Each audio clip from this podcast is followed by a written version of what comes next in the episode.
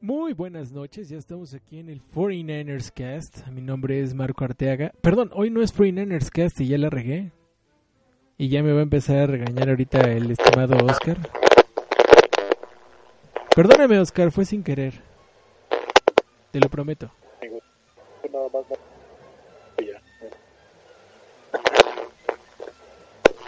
¿Qué pasa? ¿Qué pasa ahí? Robots, nos están invadiendo. Están, Oscar. ¿Quién está ahí? Aquí estamos, pero pues dices Oscar, pues que te regañe Oscar y yo me espero. No, no, no, no, no, no me regaña Oscar. Ya, ya este, ya pedí disculpas, ya, ya aclaré que no es el Free Nerds Cast hoy. Hoy es XYCO. Aparte estuve practicando esto todo, todo, todo el tiempo este que estuvimos fuera del aire. Diciendo, vamos, es el XYCO. XYCO. Es que puedes sacar a los Niners del podcast, pero no puedes sacar a los Niners de uno mismo, ni modo ya. Eso es totalmente correcto, mi estimado Stan, y me da mucho gusto saludarte. Por ahí Oscar está teniendo un poquito de problemas con su audio. Justo, justo cuando estamos entrando, siempre pasa. ¿Ya estás por ahí bien, mi estimado Oscar? Yo te escucho bien, pero supongo que ustedes a mí no. Te escuchas, Escuchas ahorita como un si poco tuvieras lejos. catarro. Sí. Pero nada más poquito. Sí te alcanzas a percibir, me parece, en todo el audio. ¿Ahí ¿Me escuchan? Sí. Sí, sí te escuchamos, amigo. ¿Cómo estás? Bien, bien. Ya listos para hablar de lo más divertido de la temporada. Tuviste un equipo perdedor en los playoffs. Y a pesar de lo que los del sábado pintan bastante malitos, ya todo lo que se viene después en, en el domingo. Oye, amigo, no sé por qué razón, como siempre nos su- su- sucede contigo, ya te estás empezando a escuchar mal. Se está empezando a meter mucho, mucho ruido a tu micrófono. Como si estuvieras en un helicóptero. Esa es la explicación congruente. O real. Sí, sigue el helicóptero. Tú, mi estimado Nánchez, ¿estás entusiasmado por los playoffs de la NFL? ¿Quién? Digo, están, están, dije Nánchez, ¿verdad? No, el Perdón. no vino. Perdón, les juro Nacho que no creo que se fue a sacar un Oxxo por unas caguamas o algo dijo de eso que iba a estar haciendo.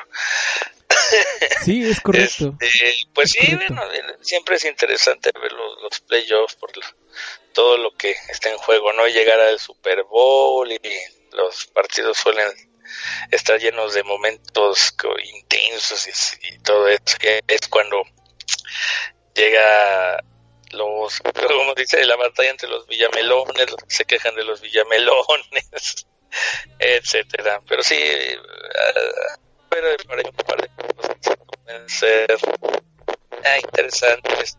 Por ejemplo, uno que se cayó mucho de expectativas, pues fue Raiders Houston, por ejemplo, que esperaría que ahí Raiders eh, hiciera algo muy similar a lo que hicieron cuando vinieron a México, o jugar y dominar, pero pues ya ahorita les queda la expectativa o la, duda de cómo va a jugar Connor Cook. Y el otro partido que creo que pues pinta para ser eh, llamativo, pues es el de Steelers Dolphins, que también tiene por ahí potencial para ser un partido interesante. El Giants, perdón, no, no era ese, era el Giants de eh, Packers.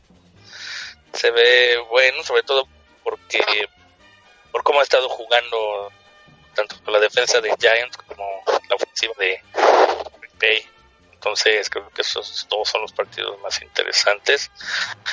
Los otros dos, pues como dice Oscar, están muy... no, no llaman tanto la, la atención. Entonces Steelers Dolphins, pues, creo que Steelers va a ganar. Eh, no sencillo, pero creo que ya la, no tanto suerte, sino la, pues a lo que le alcanza el, el, cuadro, el esquema, pues, el equipo a Adam Gaze, yo creo que ya hasta ahí ya llegó. Steelers cerró muy bien la temporada. Eh, bueno, aunque terminó con los Browns, ¿verdad? Pero los últimos partidos pues sí los jugó en buen nivel. Y el Detroit, eh, Seattle, pues eh, no, se ve muy, muy atractivo. Son los Lions en principio. Pues sí, es correcto, son los Lions. Y ya llegó por ahí el estimado Pablo. Pablo, ¿cómo estás, Pablito? Muy buenas noches. Eh, Tristán, ya sabemos por qué digo, no me quiero meter en temas de polaca, pero pero todo mal, ¿no? Eh, fuera de eso, eh, emocionados porque no hacían los playoffs. Lo que pasa es que llegó a un Chedraui y pues ya no le alcanzó para... ya no alcanzó a llegar para lo chido. Dijo, ya nomás encontró... para lo chido son los pañales. Oye, que, que, comprar pañales en esta época tampoco está tan mal si lo piensas. Pues sí, a mí no me pañales. Eh, pero pero que, venga y me lo diga el maestro, es así como, como eh, yo no sé si ya se están normalizando las cosas así de, de ¿qué hiciste hoy? No, pues fui a saltar el Chedraui. Ándale, pues ya ves lo que dije, pues yo, yo estoy seguro que por eso no vino Adrián, porque dijo, ah, es que creo que seguramente se fue al boxo a sacar unas caguamas o algo. Dijo que le salieron unas chelas y no sabemos en dónde le salieron las chelas, en, realidad. ¿De dónde salieron? Le crecieron. Sí, exactamente. fue a un oxo y dijo, ay, se me pegaron unas caguamas. Es y correcto. también la puerta, lo, lo que no se le pegó fue el dinero. Totalmente. Oigan, pues, pues, sí, la verdad es como dice Pablo, la situación no está nada feliz en el país, este, pero bueno, vamos a hablar de fútbol americano, que parece que es el momento en el que el fútbol americano ya les interesa a todos, ¿no? Todos los que no ven toda la temporada regular, si de pura casualidad su equipo, un equipo que más o menos les simpatiza, llega a playoffs, pues ya se vuelven aficionados, este, pues ahí de los arrimados, ¿no? De los bandwagoners que le llaman estos son los definitivos, me parece, porque hay están todavía los que respetas un poco que cuando empiezan a ver un equipo ganar como a la semana 3 empiezan a subirse y se quedan. Este, están los que en la última semana se suben y están los que son los malos que se suben en playoffs y están los peores que son los que se suben en el Super Bowl, me parece, ¿no? Sí, señor, de acuerdo. Sí, mira, no, tiene nada de malo ser un, un bandwagoner en ese sentido. El problema es cuando ya se quieren hacer los expertos. Ya me tocó una conversación. Ah, es que yo creo que el Super Bowl va a ser los Steelers y Patriots. Ah, bueno, pues si te metes al madre, te metes en modo, este, ¿cuál es el modo donde sí puedes alterar toda la liga? El bueno, modo no commissioner. El mismo ah. commissioner y metes a Houston, pero y si cambias a, a ¿cómo se llama? a, a Pittsburgh ahí con, en la imagínate si pusiéramos a Pittsburgh en la NFC West imagínate la cara del Marco no aparte Pittsburgh tendría que estar en la NFC North. Ese es mi punto y, o sea, por eso y, y, los Pats a lo mejor yo creo que los Pats serían el, equipo obligado a mudarse. Ellos tendrían que ser los del NFC bueno siendo un comisionado lógico y que supieras manejar un poquito la liga no pero bueno este también este podcast es para ustedes. Si quieren enterarse cómo van a estar los playoffs. La verdad es que este yo sí me congratulo de juntarme con personas que realmente le saben el fútbol americano profesional. Y hablo de Pablo, de Oscar, de, del buen Nánchez y hasta del mismo profe del Stan. Porque, pues, la verdad es que sí se dedican a leer. ¿eh? ¿Mandé? Ahí pecas de humildad, Marco, porque tú también, le, tú también sabes un montón de esto. Pues, pero no tanto de la NFL como ustedes. Ustedes sí dominan la NFL como pocas cosas. La verdad, eso, eso sí, sí lo, lo, he admitido desde que, desde que comenzamos a colaborar ya hace cinco años. Y tenemos un anuncio por ahí que, pues, este en teoría sería el podcast 200 del 49ers Cast, pero recuerden que este no es 49ers Cast.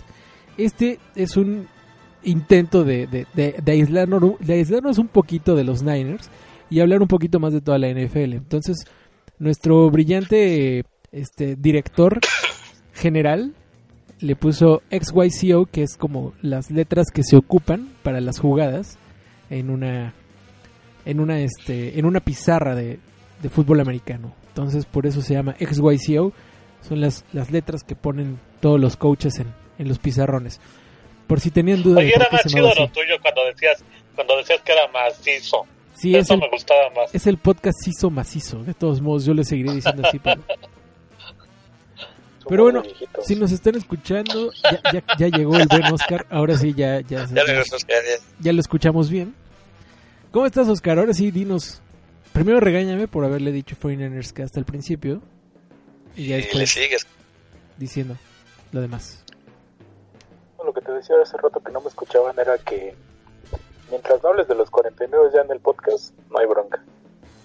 Ah, perfecto. No, ya no vamos a hablar de los 49 porque lamentablemente los 49 no están en los playoffs. Entonces no hay, no hay forma de hablar. Pero bueno, ¿qué les parece si pues analiza- analizamos cada partido que va a haber este fin de semana, que es el Wild Card, Weekend, o el partido de comodines, el fin de semana de comodines? Y pues ya las llaves ya las ahí medio explicó el stand, pero sé que el ritmo del stand suele ser bastante lento, entonces ahí les van un poquito más rápido. Los Raiders visitan a los Texans y los Lions visitan a los Eagles. Esto el día sábado. Empezamos por el de la Americana y por el del Morbo de alguna forma, porque pues los Raiders que venían dando un temporadón con un, un buen sistema ofensivo y una defensiva que más o menos estaba defendiendo, pues lamentablemente perdieron a su mejor arma, arma. Y pues no sé qué posibilidades le vean. Y voy a empezar con el que se nos fue de la llamada para que tenga oportunidad de hablar un poco. Y después voy con Pablo y cierro con el stand. ¿Qué posibilidades le ven a los Raiders de ganarle a los Texans? Hay que tomar en cuenta que son los Texans, ¿eh? Oscar. Perdón. Este, pues yo, te- ah, este, si hubiera iniciado McLean, te hubiera dicho que ninguna, ¿eh? Pero ahora tuve chance de ver un poco el partido de, de la última semana contra Denver y creo que este chavo, eh, Connor Cook, no lo hizo tan mal para ser novato. Entró, tuvo un par de buenas series, incluso creo que anotaron un touchdown con él en los controles. Y este, perdón, es que me hacen reír con el chat. Eh, y creo que tienen oportunidad de ganar, sobre todo ante unos Texans que de plano no traen ofensiva, sea quien sea el coreback, ya probaron con, con los Weiler, que era que lo terminaron sentando, y ahora probaron con Tom Savage, que tampoco hizo nada. No sé por qué hacen un gran escándalo de que salió conmocionado, porque no, ni- no los estaba moviendo igual que el otro. Así que los Raiders creo que tienen oportunidad, aunque yo en el pick puse Houston, pero les veo les veo muchas posibilidades de ganar. Lo que lo que sí es que no importa quién pase de esta serie, eh, lo van a deshacer en New England. Sí, es, es lamentable y era lo que íbamos a, a platicar ahorita de cómo iba el candado, ¿no? Y sí, esta serie va visita a Nueva Inglaterra. A mí me, gustado, me hubiera gustado que las, las, ahora sí que la llave de los Dolphins contra los Steelers fuera a Nueva Inglaterra para que ya nos deshiciéramos de alguno de esos dos equipos pronto, a los Steelers o a los Pats, pero todo indica que esa puede ser la final de conferencia, que ya hablaremos más adelantito. Pero tú, mi estimado Pablo, ¿qué posibilidades le ves a los Raiders de ganar ante los Texans o a los Texans de ganarle a los Raiders? Eh, la veo cerrada, no tengo muy claro quién vaya a ganar. Yo puse que iba a ganar Houston, me parece, eh, pero no lo tengo muy claro por esta situación. Eh, es verdad lo que menciona Oscar en cuanto a eh, que este muchacho Connor Cook eh, no lo hizo mal el juego pasado, de repente se empezó a, a desinflar un poco, creo que se estaba poniendo nervioso, pero en general lo hizo bien. Eh, nada más que en este caso... Eh, entiendo yo que aquel juego fuera contra Denver y que tienen una gran defensa, pero según recuerdo la mejor defensa de la liga es esta de Houston, ¿no? Entonces ahí es donde encuentro una dificultad. Eh, es eh, lo que siempre mencionamos Stan y yo que es un poco como llegar al cliché, pero eh, ya saben que el cliché es cliché porque se dicen cosas ciertas de tanto y de tanto repetirse se vuelve cliché. Eh, es un poco como esto del objeto inamovible contra el objeto indestructible, como o sea que le están siempre lo, lo dice mejor que yo. El objeto Eh, inamovible contra el objeto imparable. Eso. Eh, y me parece que es un poco esa situación. Yo creo que los Raiders tienen los elementos para salir adelante, sin embargo, el juego es en Houston. Eh, estás frente a una gran defensa que no te va a permitir correr mucho. Eh, no lo sé, no lo tengo tan claro. Yo creo que va a ganar Houston. ¿Tú crees que gana Houston? Así definitivamente. ¿Crees que les alcance con Osweiler? Porque de todos modos, como dice, como que dice definitivamente Oscar, no. Definitivamente no, te digo, lo veo cerrado, pero pienso que eh, en, en algún momento la balanza se puede mover. Mira, si el juego se va a lo- hacia, hacia hacer puntos, va a ganar Raiders. No porque tengan a Connor Cook, sino porque tienen a playmakers de verdad, ¿no? Eh, Desde su corredor, quizás no sea el tipo más regular, pero de que es un playmaker lo es. Y sus receptores, bueno, es, eh, es innegable, ¿no? Si se van entonces a, puntos va a ganar Raiders, pero si se gana, si, si si se van a defensa, y que en los playoffs lo que usualmente se impone es la defensa, entonces va a ganar Houston. Ok. Y bueno, voy con Stan antes de, dar yo mi opinión, pero es muy parecida a la que a la que a la de Oscar. La verdad es que yo sí creo que los Raiders tienen unas muy buenas posibilidades con Connor Cook. Hay que tomar en cuenta que Connor Cook entró pues para estar ahí los últimos cuartos del, partido pasado, pero la verdad es que en colegial había mostrado bastantes bastantes cosas importantes, entonces creo que por ahí ya con más tiempo los Raiders van a tener oportunidad de, de- de- crearle un plan de juego para que se mueva. Pero vámonos con el Stan. Stan, ¿tú qué posibilidades le ves a los Raiders o a, o a los Texans de ganar este partido de comodín? Pues mira, como dicen mis compañeros, pues el, el factor clave que ya hace esto un poco más complicado pues es la lesión de Carr. Si recuerdas el partido contra, bueno, estos equipos ya se enfrentaron en algún momento, de hecho fue el partido donde eh, se, se jugó en el, en el Estadio Azteca. Entonces, ¿cómo lo veo? Mira, el equipo de Houston, como dice, pues, como dice Pablo, pues sí es el mejor, fue, fue la mejor defensa de la liga en cuestión de yardaje. Creo que por ahí eran 300 yardas y de hecho es una de las mejores por el pase por tierra. No es eh, un equipo eh, muy muy eh, muy eficiente, digámoslo, si le alcanzan a correr unas 100 yardas por partido casi. Pero digamos que el, juego clave de, que tenía Raiders era precisamente la, la dinámica que manejaba Carr. Entonces, yo, estoy, eh, digamos, mi idea es muy similar a la que dice Pablo. Lo importante para Houston va a ser no dejar que los Raiders se les vayan muy, muy arriba en el marcador. Sí, eh, si mantienen una presión constante en Cook, pues obviamente esa, esa comodidad que pueda tener para lanzar, pues no va a existir y por mucho que tú tengas a Crabtree y a eh, Cooper y a, y a todas esas eh, armas aéreas que, que puedas conseguir, pues si no, no tienes la comida para lanzarles, pues no te van a servir de mucho. Entonces hay que ver cómo se plantea el partido. Yo siento que va a ser un partido de pocos puntos.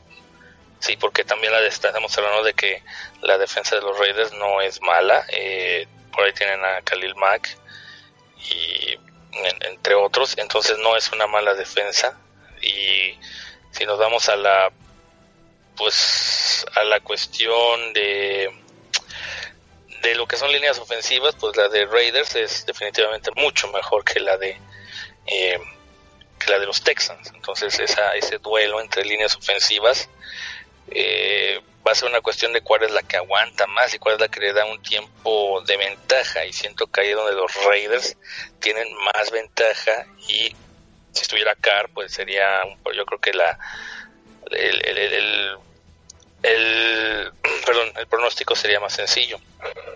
Sin embargo, si yo pongo, tienes a la mejor defensa contra una de las mejores líneas ofensivas, se plantea lo que dice eh, lo que decía Pablo, ¿no? El, el, objeto inamovible se enfrenta al, al cuerpo imparable.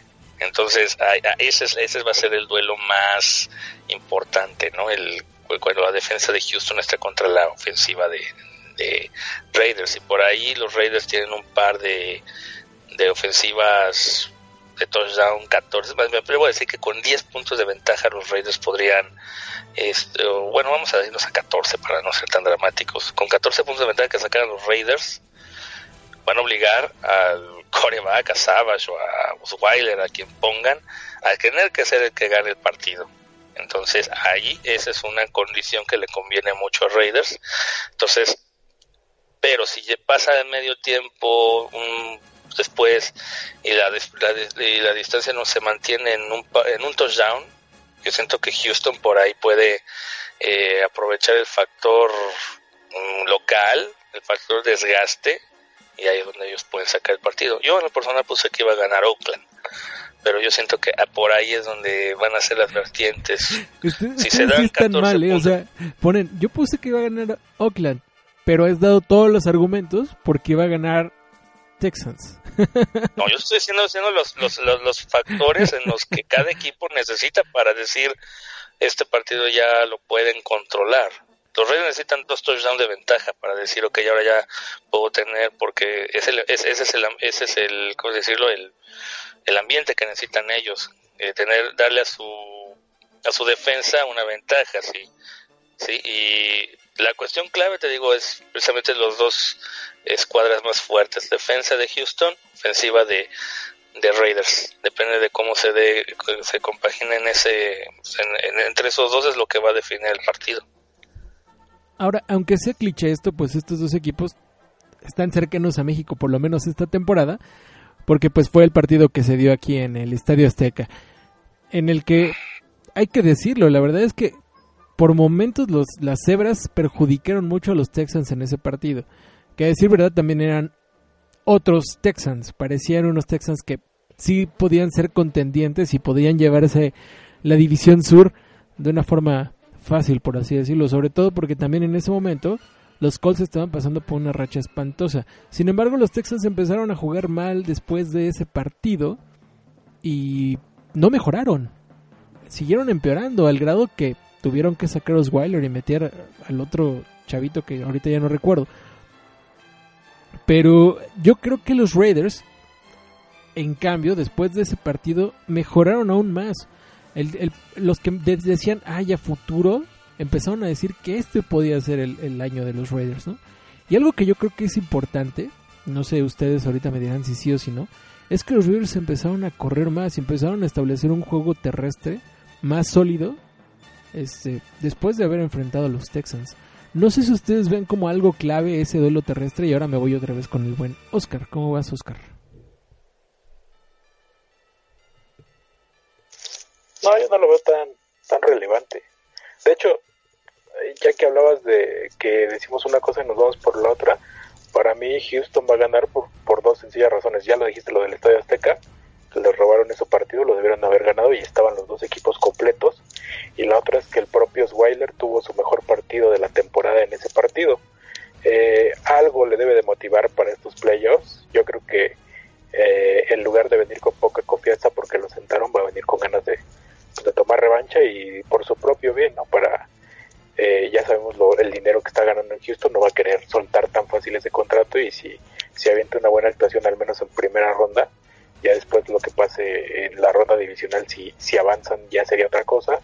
Creo que va a ser bueno para él y, por eso creo que va a ganar Houston. De ahora del lado de los Raiders ya, pues ya lo tocaron eh, todo ustedes. Creo que si algo podría agregar es que va a ser clave para Connor Cook hacer puntos, producir puntos en las primeras tres series del partido.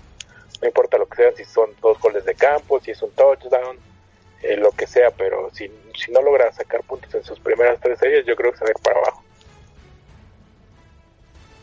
¿Tú, Pablo, ves, alguna diferencia en lo que presentaron los Raiders después del partido de, de, la Azteca o tú crees que simplemente siguieron igual? Bueno, hay una gran diferencia que es que no está Derek Carr, ¿no? Eso eh, cae de plano en lo obvio. Eh, sin embargo, hay otra, otra serie de, de situaciones que hacen un poco diferente eh, al equipo. En aquel entonces los Raiders, digamos que estaban creyéndosela, pero todavía están en una situación de, de estamos en la pelea por playoffs, cosa que después, cuando fue el juego aquel contra, creo que fue después, no estoy, no estoy seguro, pero creo que fue después, el juego aquel contra los Broncos donde los pasaron por encima corriendo con la misma jugada que ya ha sido mencionado mucho eso. Eh, allí fue como, como decir, nosotros no somos, eh, estamos en la búsqueda del playoff, sino nosotros somos contendientes para Super Bowl, ¿no? Claro que con Carr es una cosa y, sin Carr es otra. Eh, yo creo que este equipo tiene la confianza para poder hacer algo. O sea, a mí, por ejemplo, si gana este, este domingo, no juega el sábado o el domingo, bueno, si, si gana este fin de semana, no me sorprendería que no partiera como perdedor para la próxima semana. Es un equipo bastante serio, los Raiders, eh, en cuanto a... Me recuerdo un poco a, a, Jim Harbaugh en el equipo que no quiero mencionar porque se enoja Oscar. Eh, cuando empezó, cuando empezó, que de repente era ganar un juego feo, ganar dos juegos feos, ganar tres juegos feos, y de repente empezársela a creer, empezar a decir, no, pues mira, no somos tan malos, eh, nosotros sí podemos hacer nuestras cositas, y al final terminar como, como verdadero tren, ¿no? Me recuerdo un poco en ese sentido, pero hay que ser eh, claro, claro eh, en la idea de que están sin, sin su mejor jugador y que aparte es un jugador que estaba en la contienda por el MVP. Es correcto, y al ratito hablaremos de, las contiendas de MVP. Pero bueno, pues parece que ya aquí no hay mucho que discutir. Por ahí ya tenemos el pick del buen Nánchez o, o no lo dejó. No lo dejó como buen organizador. bueno, queda dependiente el del Nánchez que ya lo verán cuando esté la, la, la quiniela de playoffs. Pero mi pick sí va con los Raiders. Yo creo que, que Connor Cook. Sí, puso empate, ¿Ah, puso empate? Sí. Oye, aquí, aquí debo de quebrar una, una, una lanza del meme, eh, del mame, perdón, en favor de, de, de Nánchez. Y yo les diría, ¿qué hubieran hecho ustedes?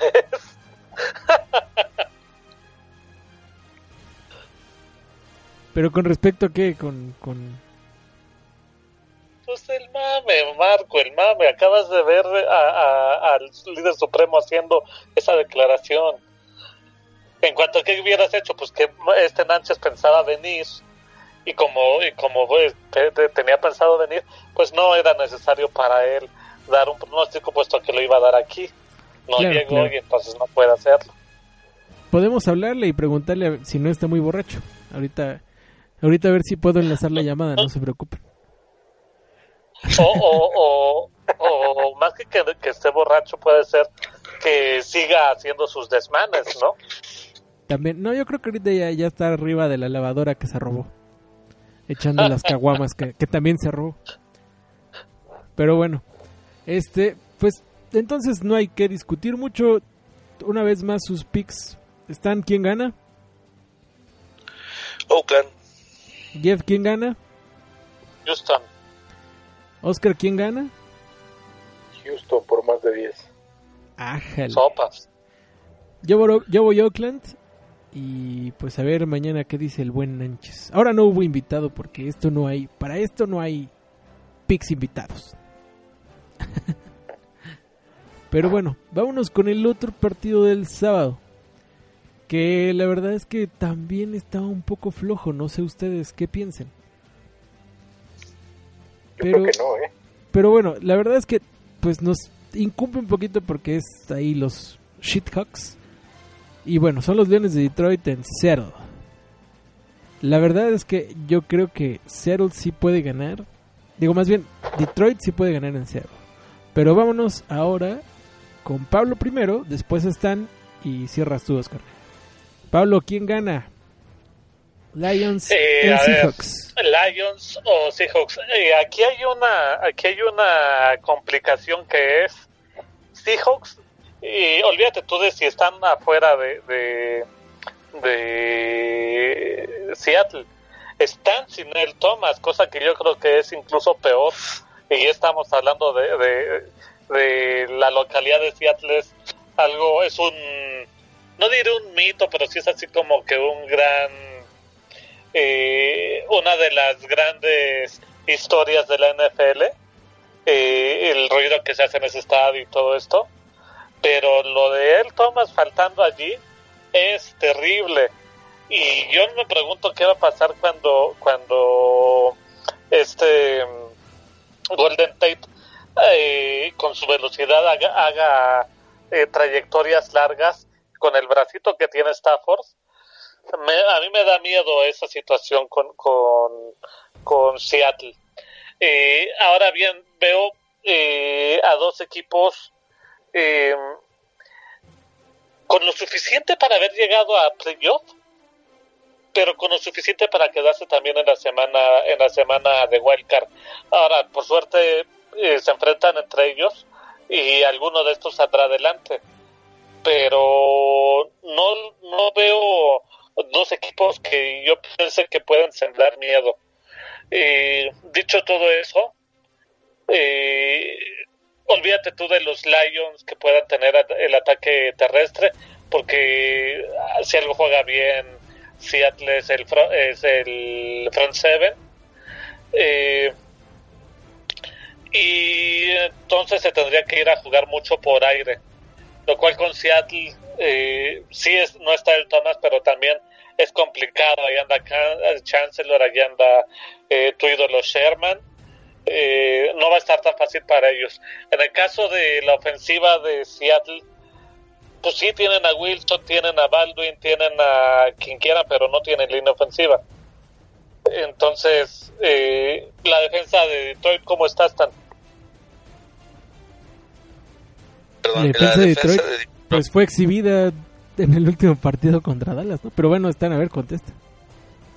No, perdón, es que, la, bueno, la defensa de Detroit, pues mira, en cuestión eh, de yardas por partido, este, Detroit acepta perdón, eh, una promedio de 354 yardas, que es, digamos, una, es en términos medios, ya te digo, a nivel eh, liga, en donde se encontraba, más o menos es la 15, entonces está exactamente a la mitad realmente es una defensa normal y que como dice Marco, pues cuando se tocó ofensivas fuertes, pues sí llegaron a ser exhibidos.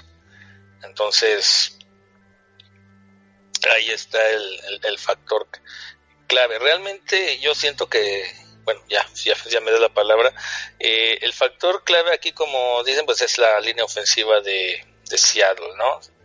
El el elemento clave para Detroit es precisamente evitar que sea Wilson el que el, eh, el que gane el partido.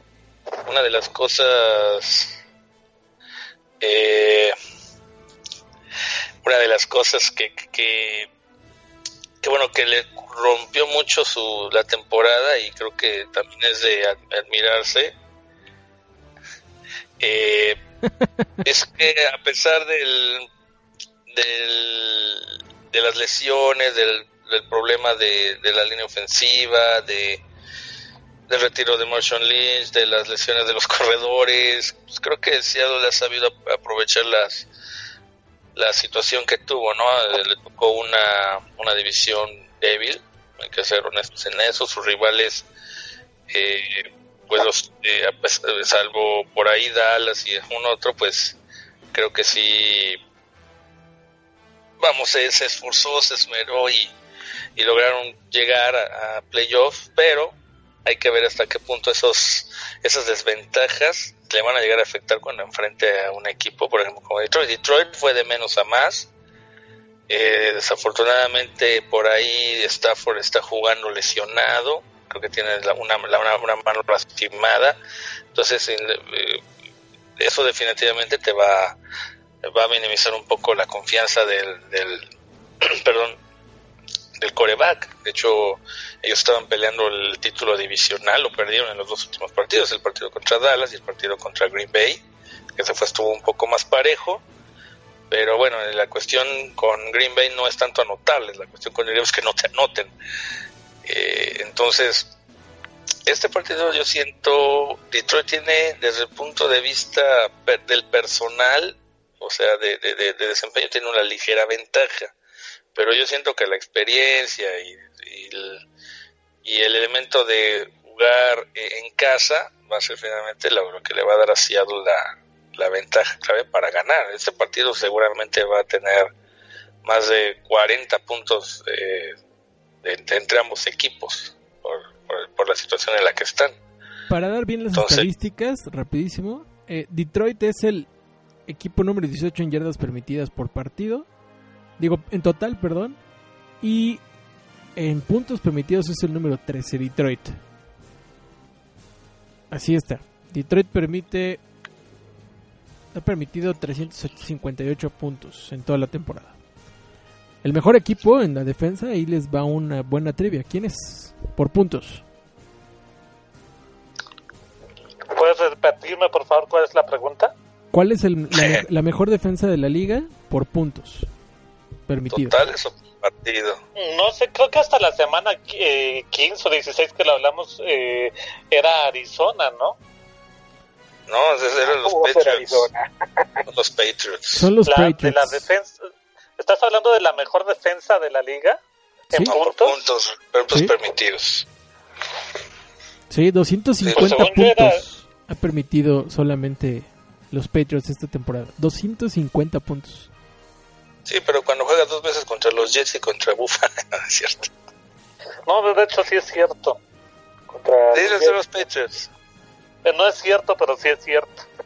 Pero acuérdense que Búfalo lo, lo, lo, blanqueó, o sea, tampoco ahí están... Búfalo les metió 16 en el primero y creo que como 24 en el segundo. Bueno, a ver, espérame. Jugaron contra San Francisco, eso eso debe de, de, darles bastante eh, colchón en, en, su estadística, ¿no?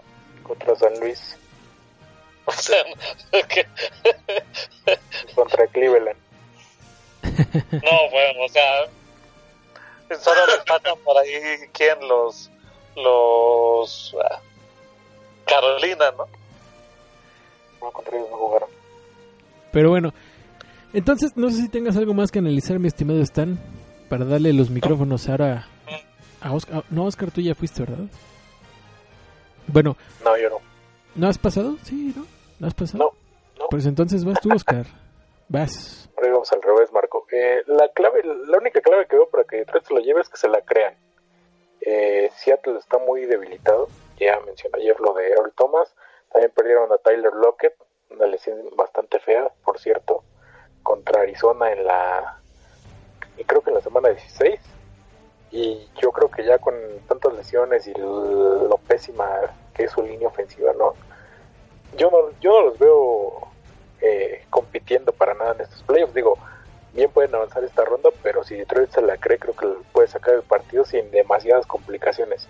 Pero obviamente pesa la localidad de Seattle y, y, eso puede terminar gravitando. Seattle es, ha sido de los equipos más gitanos en las últimas jornadas.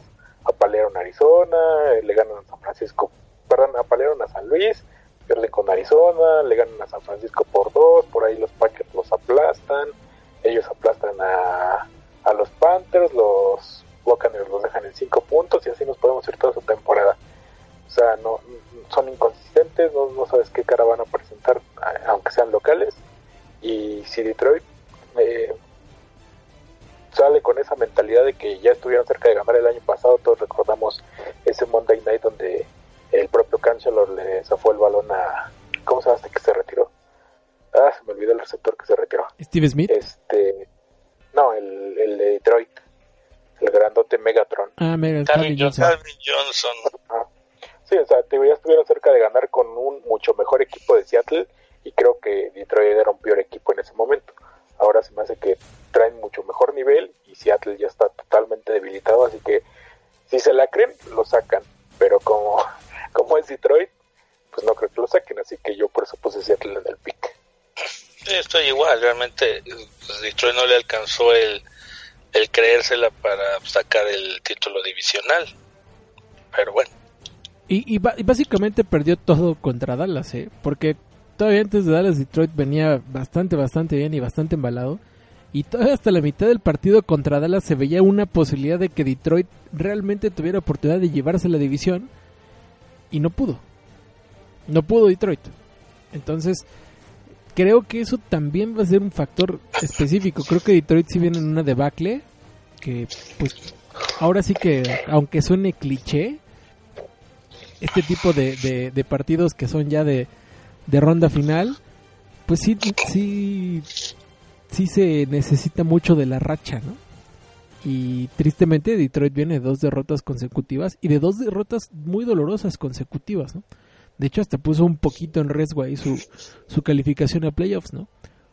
Pero... Que no sé si son tres o, o hasta cuatro consecutivas, ¿eh? Porque por ahí perdieron también con los Giants. Y no me acuerdo si antes de esa semana jugaron con Washington y también perdieron de ese, de ese resultado, si no me acuerdo. Ahorita te digo cómo van. Sí, Eh, con Giants sí perdieron, nada más no me acuerdo la semana. Sí, de hecho, Giants, Dallas, Green Bay. Así han sido tres derrotas consecutivas. La última victoria fue contra Chicago. 20-17. Esas han Que, sido... si tú te pones a verlo, son tres equipos contendientes y fuertes, ¿no? Eh, eso te dice que en playoff la tendencia sería que perdieran, pero también te dice que el cierre de su calendario fue espantoso. Sí, pero aparte hay que recordar que su coach es Jim Caldwell. Y ese cuate ya sabes que es tibio como... Ahora, tampoco Seattle viene de lo mejor, ¿no? Viene de una derrota contra Green Bay, después le gana a los Rams, que bueno, ganarle a los Rams es ganarle a los Rams. Este, después pierde contra Arizona, 34-31, en un partido en el que también los exhibieron por un rato y en su estadio, ¿eh? Ojo ahí. Sí, Y- sí, sí. y aunque sí empezaron a remontar y empezaron a jugar después, pero durante un buen rato el partido los exhibieron. Y por último, pues sí, le ganaron a San Francisco, que pues lamentablemente es igual que lo mismo con los Raiders, que los Rams, ¿no? Pues es ganarle a San Francisco. Y Y también San Francisco, en la primera mitad, sí los estuvo exhibiendo, Sí. ¿no? Sí, realmente ese partido lo perdió San Francisco, no lo ganó Seattle. San Francisco lo perdió en el segundo cuarto, pero bueno, ya no voy a hablar de eso. Cálmate, Stan, lo, lo, ganó Seattle, no tenemos argumentos para nada más. Era No, lógico sí, que bueno, no, a más porque no estamos en el otro podcast, pero si fuéramos en este tema, el por qué. Pero bueno, Van a, ya hacer no- enojar, van a hacer enojar a Oscar, ¿eh? Sí, sí, sí, pero bueno. Este, Oscar vive en el pasado. Entonces ya para, para, para cerrar este para cerrar este, este este partido picks finales, por favor. Vamos contigo, mi estimado Oscar. ¿Quién gana? Seattle, Por mucho, algún, ¿das marcador o aquí no das marcador? por tres. Ok, lo pone cerrado. ¿Están? Seattle por un touchdown. Ok. Siete. Pablo, Seattle por 6, Seattle por 6. Seattle por 6. Yo voy a hacer aquí el, el, el que vaya por los Detroit Lions. Y va a ganar los Detroit Lions por 20 puntos. Tómala. Y yo Sí. te animo, eh, madre, Marco. Ahí eh, está el, ahí está el ball, ball prediction. yo creo Sí. que va a ganar Seattle, pero me encantaría que perdiera, ¿eh? No, no, no, va a ganar Detroit y, y va, va- va a ser un va a ser muy ofensivo este partido. La verdad es que yo creo que Detroit tiene una muy buena ofensiva con muy buenas armas y yo creo que en eso se va a basar Detroit. Va a aprender de los errores, sobre todo el error que cometió contra contra Dallas de quererse poner el tú por tú y pues aprovechando la mala línea ofensiva también de Seattle y que no están corriendo, ¿no? Entonces yo creo que sí tienen muy muy buenas oportunidades de ganar y van a ganar. Ya lo dije. Pero bueno, ya, ya analizamos los dos primeros partidos del fin de semana y es momento de irnos a un corte y ahora ya le gané a Pablo, no pidió canción Pablo. ¡Ah! Para el segundo corte. Es imposible ganarle al buen Pablo. Eh, aparte te tengo una muy buena, ¿eh? Eh, eh, tú pon ahorita y, y al siguiente corte ya, ya pido yo. Va que va, va que va. Pues vámonos con. ¿Con qué, qué, qué? Vámonos con algo de David Bowie. Esta canción es un gran cover que hizo los Rolling Stones. La canción se llama Let's Spend the Night Together. Regresamos. A un año de su muerte, viva Bowie. Es correcto.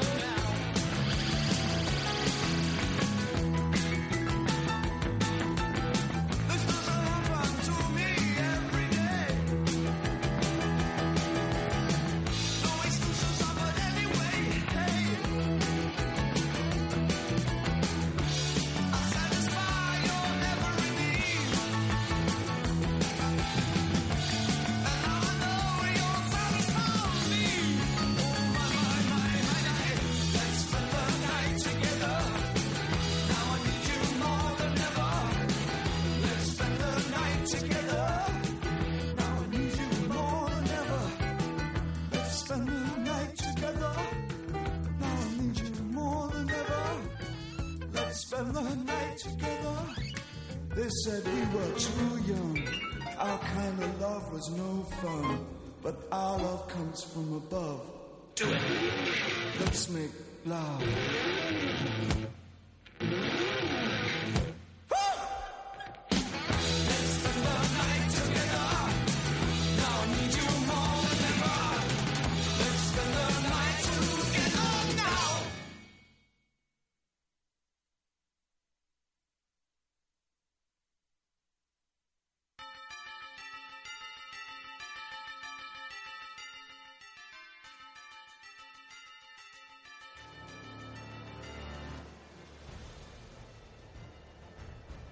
Y eso fue David Bowie y la canción se llama Let's Spend the Night Together y ya regresamos, ya estamos por acá. ¿Verdad que sí, amigos? Let's spend the night to- sí. Exactamente, ahí ya está eh, nuestro estimado, están cantando. Y bueno, vámonos con los siguientes partidos que pues estos serán el día domingo y pintan para estar también muy buenos. La verdad es que los playoffs difícilmente defraudan. ¿Ustedes recuerdan tal- algo cerca que hayas defraudado? Pues cuando le hicieron 60 puntos a Miami, pero eso ya tiene un rato. Fue- Jacksonville, ¿verdad? Pero no, sí, Jacksonville les hizo como... Y todo estaba Dan Marino, entonces imagínate hasta dónde me fui. Y Torman Thomas estaba jugando para Miami. Ah, sí, es cierto. Era como los últimos ya, los cartuchos quemados del Torman, sí, es cierto. Sí, Pero sí. aparte es raro porque cuando uno ve a un a una insignia divisional, eh, como que verlo en otro equipo de la misma división es medio chocante, ¿no? Ey. Pues pregúntale a los Rams cuando tuvimos a Isaac Bruce. Ay, sí. Sí, exacto. Y si dejamos a estos dos platicar, amigo Oscar, creo que se van a ir a platicar también de Ay, Sammy ay. Bog Tú contra... empezaste Cuando vieron a Sammy Bog... playoff divisional desde... Viven en el pasado los dos. No, no, no. Lo, di- lo dice el, el de, el de San Luis, ¿eh? Todavía, todavía hablan de los Chicago Cardinals como ese gran equipo que ellos dos vieron y así. Para mí no están atrás cualquier eh, Houston Cincinnati de los últimos años. Han decepcionado. Ándale. De hecho, también hace poco vi a un, a un viejillo ahí poner que, que qué bonitos playoffs le recordaron a los 90, porque era Los Ángeles, bueno, era Miami, era Pittsburgh, era otra vez Houston, eran los jefes de Kansas City. Dice, ¿qué playoffs tan noventeros tenemos? Pero bueno, hablando de cuando Houston todavía existía con los petroleros de Houston. Y pues hablemos de, de los partidos del domingo. El domingo 8 de enero se celebran dos partidos más. Y el primero va a ser a las 12 del día y son los Dolphins contra los Steelers. Justo lo que ahorita estaba mencionando el buen Pablo, ¿no? Los Dolphins, que pues la verdad es que nadie daba nada por los Dolphins a principio de temporada. A menos que me digan lo contrario, alguien sí daba algo por No, los yo me anoto, yo me anoto. Yo soy, era de los que decía esos reyes no, no, la van a hacer. Y aquí están los Dolphins. Sí, exacto. Y esos, y los Dolphins sí son un equipo que puede decir que calificó feamente, o sea, ganaba los partidos de una manera un poquito atrabancada, pero como dicen, es lo que le, es lo que había. Y, y fíjate, no tienen tan mal equipo, pero yo sí me desdigo de mucho lo que dije de Adam Gates, que, que se iba a notar que, que era el, el típico efecto de Peyton Manning, que por eso se veía tan bien en sus en su labor ofensiva con, con Denver, pero pues medio me cayó la boca porque ese equipo es un desastre, no solamente desde el punto de vista eh, de, de desempeño deportivo, sino hasta entre ellos. Parecía que había broncas, o sea, hasta desde el punto de vista así de, de clima. Pensamos que era el peor menos equipo sí. institucionalmente hablando hasta que conocimos a San Francisco. Que no hablaremos de ellos. Pero la verdad es que también el, todo el front office de, de Miami siempre dejaba que desear, ¿no? Parecía que realmente no les importaba en ningún momento reconstruir lo que en algún momento Exacto. fueron los mediocres del fines de Miami. Porque tampoco... Tampoco, tampoco es para tanto. Ah, sí, claro, pero por lo menos ya les alcanzó para playoff. ¿A poco no te gustaría así mediocremente, pero que, bueno, ya, ya no voy a decir, ya iba yo a empezar a hablar de otros, de No otros equipos. empieces con tu rant, mi estimado Nánchez. Digo, están. vámonos, vámonos ya con el análisis. Y ahora le te doy a ti los micrófonos, ya que quieres hablar. ¿Qué posibilidades le das a Miami de ganar a los Steelers? Este partido va a ser en Pittsburgh. Pocas realmente, ¿eh? porque como te dije, la, Miami se siente como un equipo muy atrabajado. Pero, debo de interrumpir. La pregunta no se sintió más forzada. O sea, eh, buscándole ahí el tres pies al gato. A ver, dime, dime, Stan, por favor, ¿cuáles son las probabilidades? Me urge que me digas ¿Cómo es que Miami puede ganarle a Steelers? Para mandarle un correo a Gaze. ¿eh? Para mandarle un correo a Gaze. No cambias, Marco, nunca más. No, este, él, casi casi no nos dice, oye, hay una posibilidad de que no hablemos de la posibilidad de que gane Pittsburgh, sino enfocémonos nada más en cómo puede ganar Miami. ¿Dónde ¿Sabes, ¿Sabes cuál va a ser el previo al Super Bowl? vamos a hablar, vamos a estar hablando del Pro Bowl si llega Steelers. Efectivamente, de hecho no entraré, no entraré a, un programa si hay si llegan los Steelers. Pues hay por ahí uno, ahí están los Chiefs y los Patriots ahí como estorbando. Pero ándale, ándale, Stan, dinos, dinos, dinos, ¿cómo le van a ganar los Dolphins a? ¿Cómo le pueden ganar los Dolphins a los Steelers? Pues tienen que parar a Antonio Brown y a Le'Veon Bell, nada más. Y desgraciadamente siento que pues les puede faltar un poco, no por la falta de personal, sino porque, híjole, es demasiada la, la, la, la ¿cómo decir? Pues la diversidad ofensiva que tiene este Pittsburgh, ¿no? Que generalmente en el pasado se, se le consideraba una, pues, una potencia defensiva, últimamente pues esa potencia pues ya se ha pasado al otro lado, ¿no? Realmente las razones por las que ha ganado los partidos es por su ofensiva y las que las veces que ha perdido ha sido por su falta de defensiva.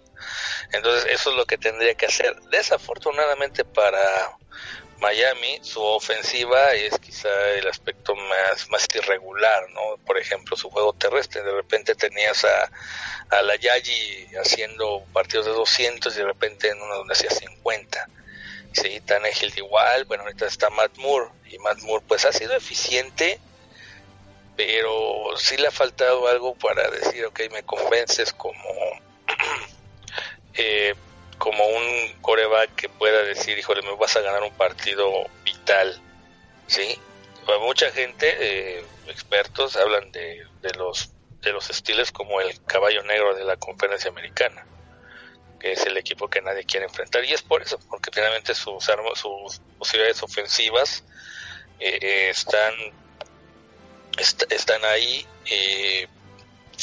Pues bueno, Rotlisberger ya sabes, en estas circunstancias se pinta solo. Es quizá después de quien te gusta Tom Brady, pues es el para mí un es excelente coreback en cuestiones de, de postemporada. Digo, no ha ganado tantos Super Bowls, pero ahí ha estado presente. ¿Tom Brady dijiste? Sí, Tom Brady. ¿No ha ganado tantos Super Bowls? No, eh, Rotlisberger no ha ganado, lo digamos, tantos, ha llegado a tres, pero no, no, pues le tocó, desafortunadamente le tocó un Rodgers que le quitó uno. Pero lleva récord ganador de tres, dos. Ese es récord ganador, diría un amigo.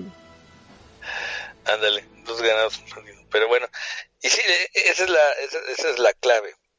Toda la inversión que tuvieron de manera, en cuestión de su cuadro defensivo, eh, pues le ha rendido frutos, pero si consideramos lo que se gastó con el rendimiento de la defensa, no tiene sentido. Si tienes defensas mucho más sólidas, por ejemplo, la de Houston está bien trabajada, pero no tiene precisamente ese gasto. También puedes hablar de la de, no sé, eh, los Giants, por ejemplo, que es una buena inversión que, les ha rendido frutos, porque finalmente los Giants, que ahorita hablamos de ellos, están en más por el desempeño de su defensa. Han ganado a pesar de ciertos bueno, le hablaré de los Giants.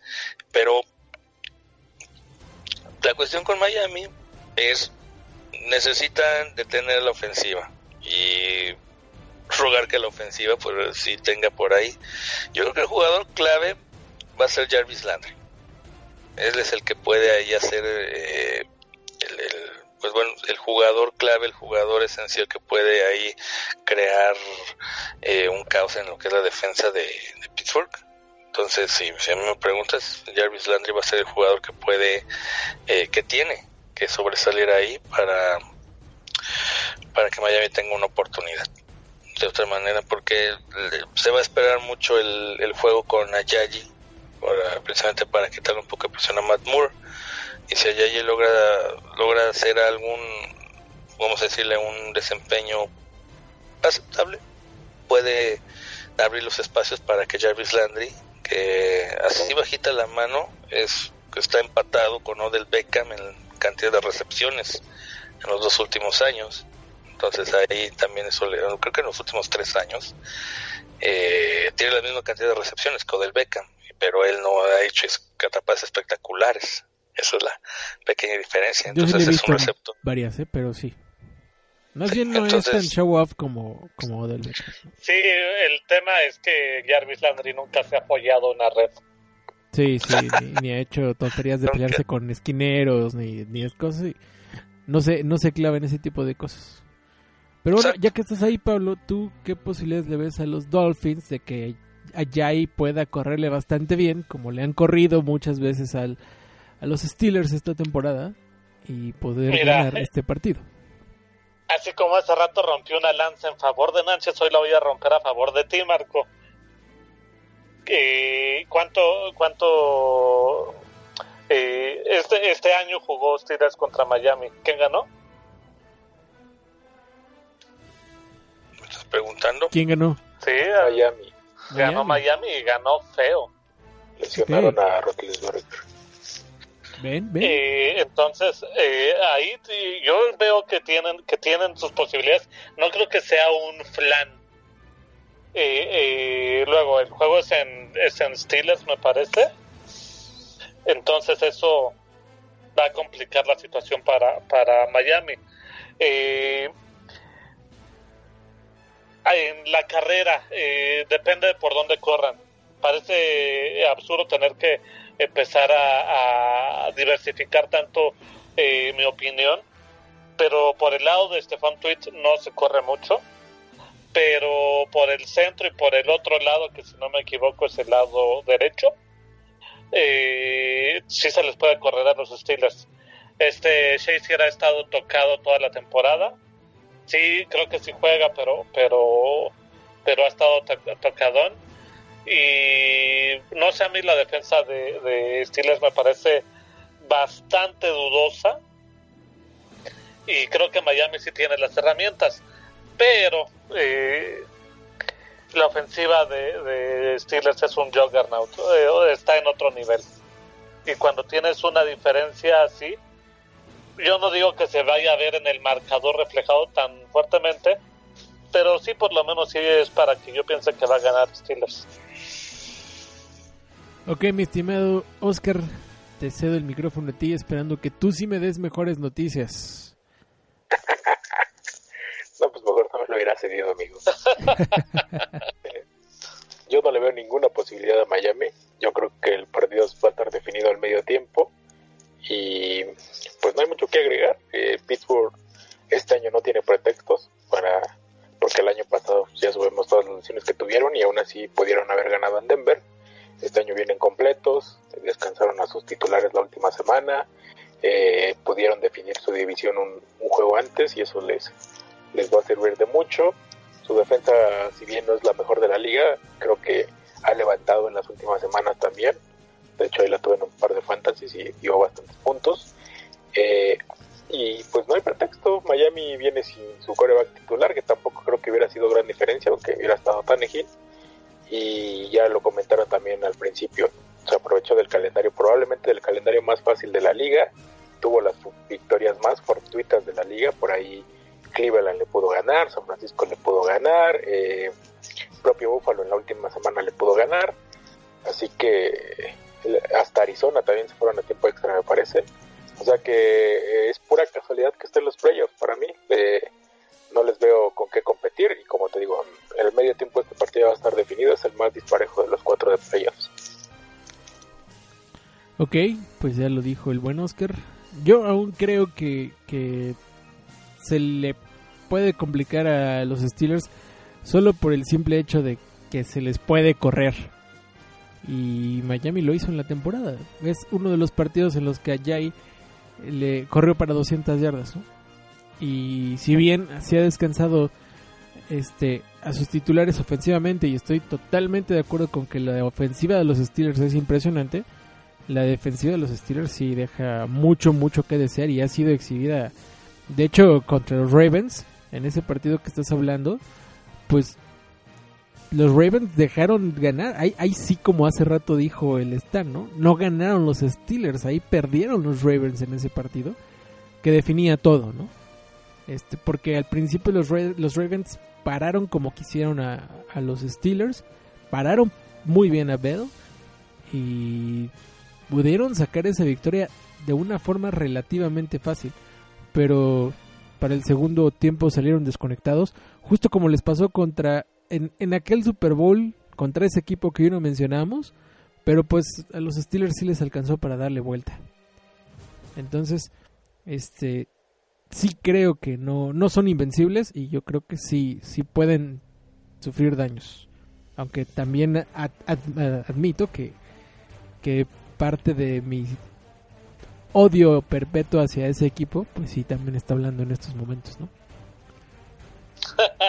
Hombre, Pero- no me había dado cuenta. Pero ¿saben, ¿saben a qué partido me recuerda un poco este? A aquel que también los, los Steelers iban a ganar contra los Broncos de Denver, porque los Broncos de Denver tenían a Tim Tebow en los controles y pues todos decían que iba a ser fácil, ¿no? Aunque Que los Steelers extra.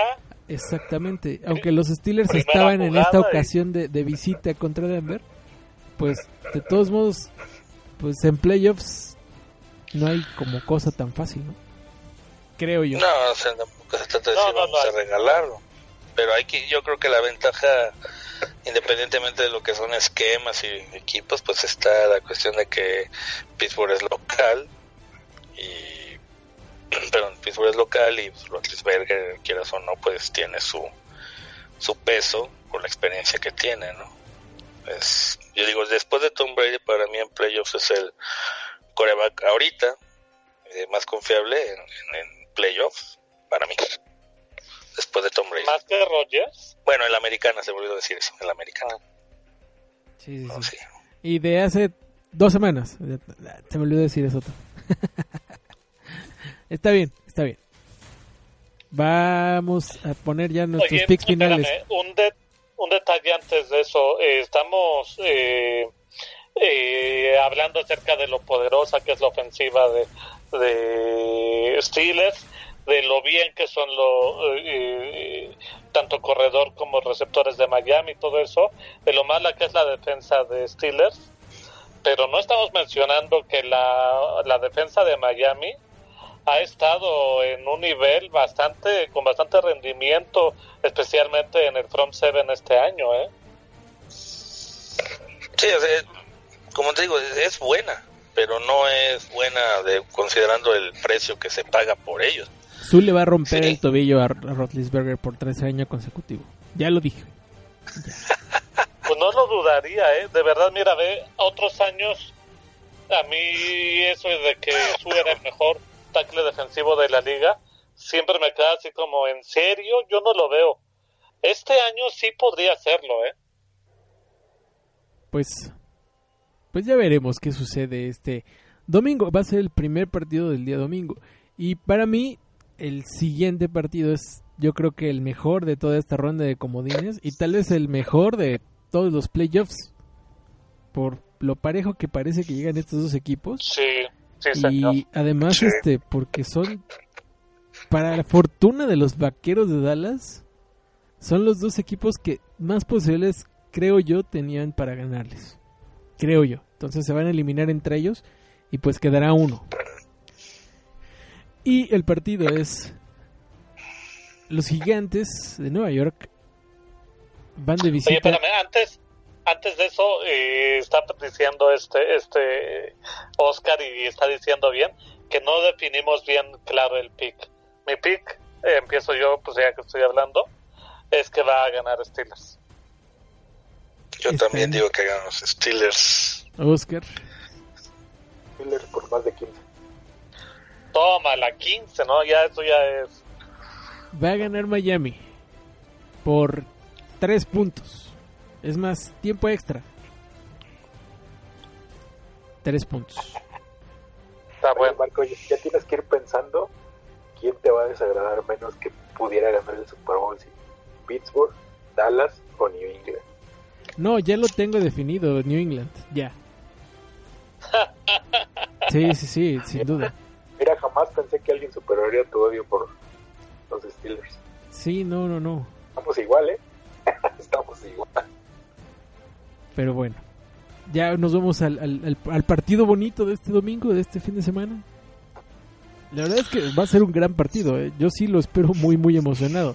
Ninguno de los dos es mi equipo, pero creo que va a ser un gran partido de fútbol americano. Y, y sí, sí me gustaría que ustedes eh, eh, expusieran un poquito por qué los Giants son tan buenos, a pesar de que corrieron a su coach. Llegó un coach que la verdad yo no tenía conocimiento de su existencia. Y los está haciendo jugar de una forma bastante, bastante buena. Entonces, sí, si me pueden explicar eso. Y ahora empezamos contigo, Pablo. Ah, yo lo tengo claro. eh, todo lo que ha construido eh, Giants ha sido a partir de draft. Tienes a Eric Flowers, que no me parece eh, un tackle eh, tan tan eh, sublime, digámoslo de una forma así, pero me parece que es un cuate que te va a cumplir en su posición. Eh, tienes, eh, fue drafteado. Tienes a Odell Beckham Jr., fue drafteado. Tienes a Landon Collins, fue drafteado. Y añadido a eso, este año especialmente, hicieron una agencia libre, pero maravillosa. Se llevaron a Janoris Jenkins, se llevaron a Dua- Dwayne Harmon, ¿se llama? ¿O ¿sí se llama así, Oscar? Ni siquiera lo conozco. El tackle defensivo que venía de los. Ah, No, ese es el de Miami, el que venía de Miami. no me acuerdo. El que venía de los Jets creo que es Dwayne, Dwayne eh, el nombre no me sale bien, pero es Harmon. Eh, ese cuate está a nivel de lo mejor de la liga, hablando de tackles defensivos. Eh, la agencia libre que hicieron fue bastante decente, pero lo de lo de lo de los drafts que están haciendo, bueno, Marco, para que te des una idea, para mí, no, mejor me la guardo para el rato, pero vas a ver de qué de qué dimensiones estamos estamos hablando en, en juego que está teniendo Giants. En defensa son brutales. Para mí podrá ser Houston la número uno, los Patriotas los que menos puntos reciben. Para mí la mejor defensa de la liga es los, los New York Giants. Pues son la, la- la segunda mejor defensa de la liga. O sea, yo creo que la ventaja de los Giants es que es una defensa muy, muy oportuna, ¿no? O sea, detiene cuando tiene que detener, creo yo. Pero bueno, ahora No, vamos... no, no, no, no, no, no es una defensa que detiene bastante seguido y que causa robos de balón y que causa pick six. No son los Santos de hace unos años, ¿eh? Ni los Colts de hace los playoffs de hace unos años. Esta defensa es una señora defensa y te digo que de verdad la veas porque a mí me tienen fascinado, en serio. Ok. Tú, mi estimado Oscar, ¿qué, a, qué, qué- ¿a qué le atribuyes el éxito de los Giants?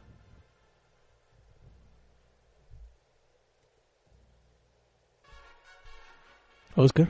Perdón, perdón, tenía el micro. Eh, Clásico, clásico de, de podcast. pues ahí, ahí sí que teníamos que darle más bien el mérito al coordinador defensivo, ¿eh? Porque yo cuando hicieron estas contrataciones de agencia libre, Oliver Vernon sobre todo y este Janoris Jenkins, yo no veía, de hecho creo que estaban sobrepagados. A mí me parecían jugadores, eh, si no malos, por ahí re- regulares e incluso mediocres los dos. Este, sobre todo Janoris Jenkins, que estuvo, lo, vi- lo vivimos varios años ahí en San Luis, ahora los, los Ángeles. Este, y el coordinador ofensivo pues ha hecho un trabajo genial, o sea, ya lo, ya lo dijo Jeff, es una defensiva que hasta gusto te da verla. Eh, es muy eh, pues muy difícil de, de que alguien les haga puntos, aunque eh, también vienen de por ahí de una exhibición un poco no, no diría que mala, pero un poco ahí que habría que poner las asterisco contra Filadelfia hace un, tres semanas, me parece, hace dos semanas, en jueves por la noche, que también derivó parte de los problemas que están teniendo la ofensiva. No están anotando muchos puntos últimamente, pero si alguien mostró cómo, cómo los, les puedes avanzar es Filadelfia. Eh, eso es lo, que, lo que ha hecho que tengan éxito esta temporada, ¿no? La, defensiva brutal que están teniendo. Y cuando Manning se, se engancha y empieza, bueno, hace un buen trabajo, evita las famosas intercepciones que ya se le conocen mucho a él, pues el equipo simplemente gravita hacia las victorias, ¿no? Y ya sumas de esta temporada son las dos victorias contra Dallas, pero también eh, han tenido otra, otros este otros partidos bastante buenos que los han sacado primero por la defensiva obviamente y después por la por la por buenas actuaciones de, de Eli Manning que también tuvo por ahí su partido me parece de cuatro o de cinco intercepciones esta temporada pero eh, ya sabemos lo que pasa en playoffs con este equipo, tienen alguna mística especial y eso los hace complicadísimos para cualquiera. Eh, aún así yo creo que Green Bay tiene, tiene los, las herramientas para sacarlo, aunque eh, hay un, un, duelo que le podría dar la ventaja a Nueva York es que Green Bay tiene montones de lesionados en la secundaria, incluso eh, ahora contra Detroit estuvieron usando safeties como esquineros y pues obviamente ya sabemos los receptores que tienen los de ellas, ¿no? Eh, empezando por Odell Beckham, Víctor Cruz, Sterling Shepard, por ahí un par de alas cerradas que son medio desconocidos, pero Manny les lanza mucho el balón, así que por ahí podrían pasar bastante problemas los Packers, pero yo creo que del otro lado Aaron Rodgers va a encontrar una manera de hacerle puntos a esa defensiva y al menos va a pasar de 25 y con eso creo que los Packers se llevan el partido. Ok, ya, ya, ya empezó a analizar el partido del buen Oscar. Eh, aquí sí iba a tener una pregunta y ya la perdí. Este.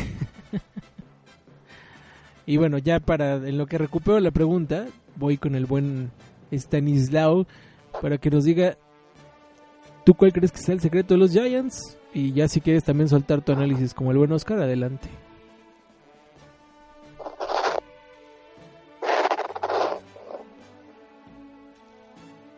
Stanislao.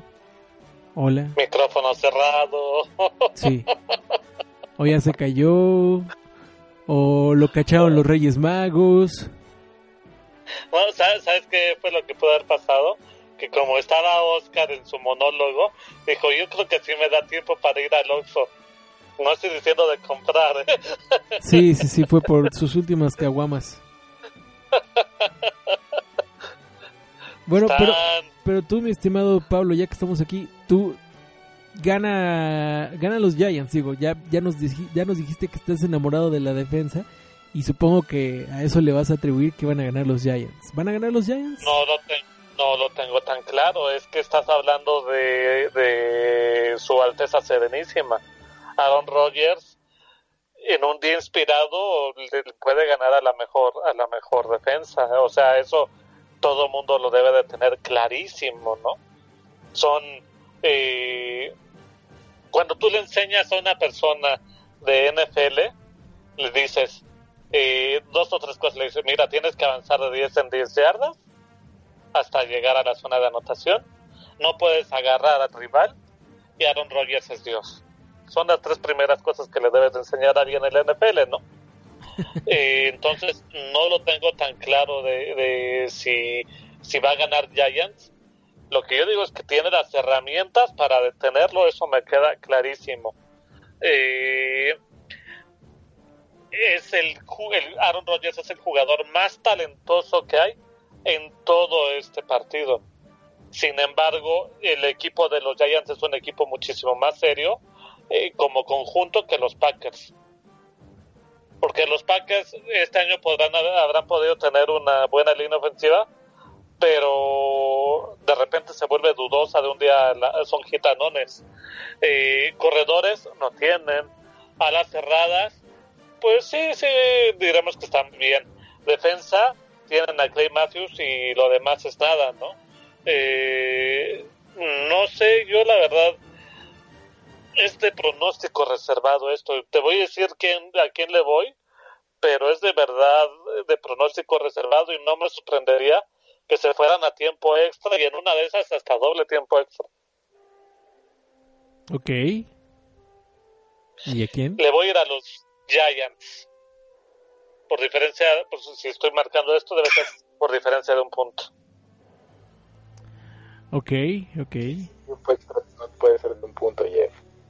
¿Ah? Sí, tiene que ser de tres Sí, puntos la diferencia. Tiene que ser seis o tres. Ah, porque me estoy yendo efectivamente a, a tiempo extra, ¿verdad? O dos. O dos. Bueno, sí, sí.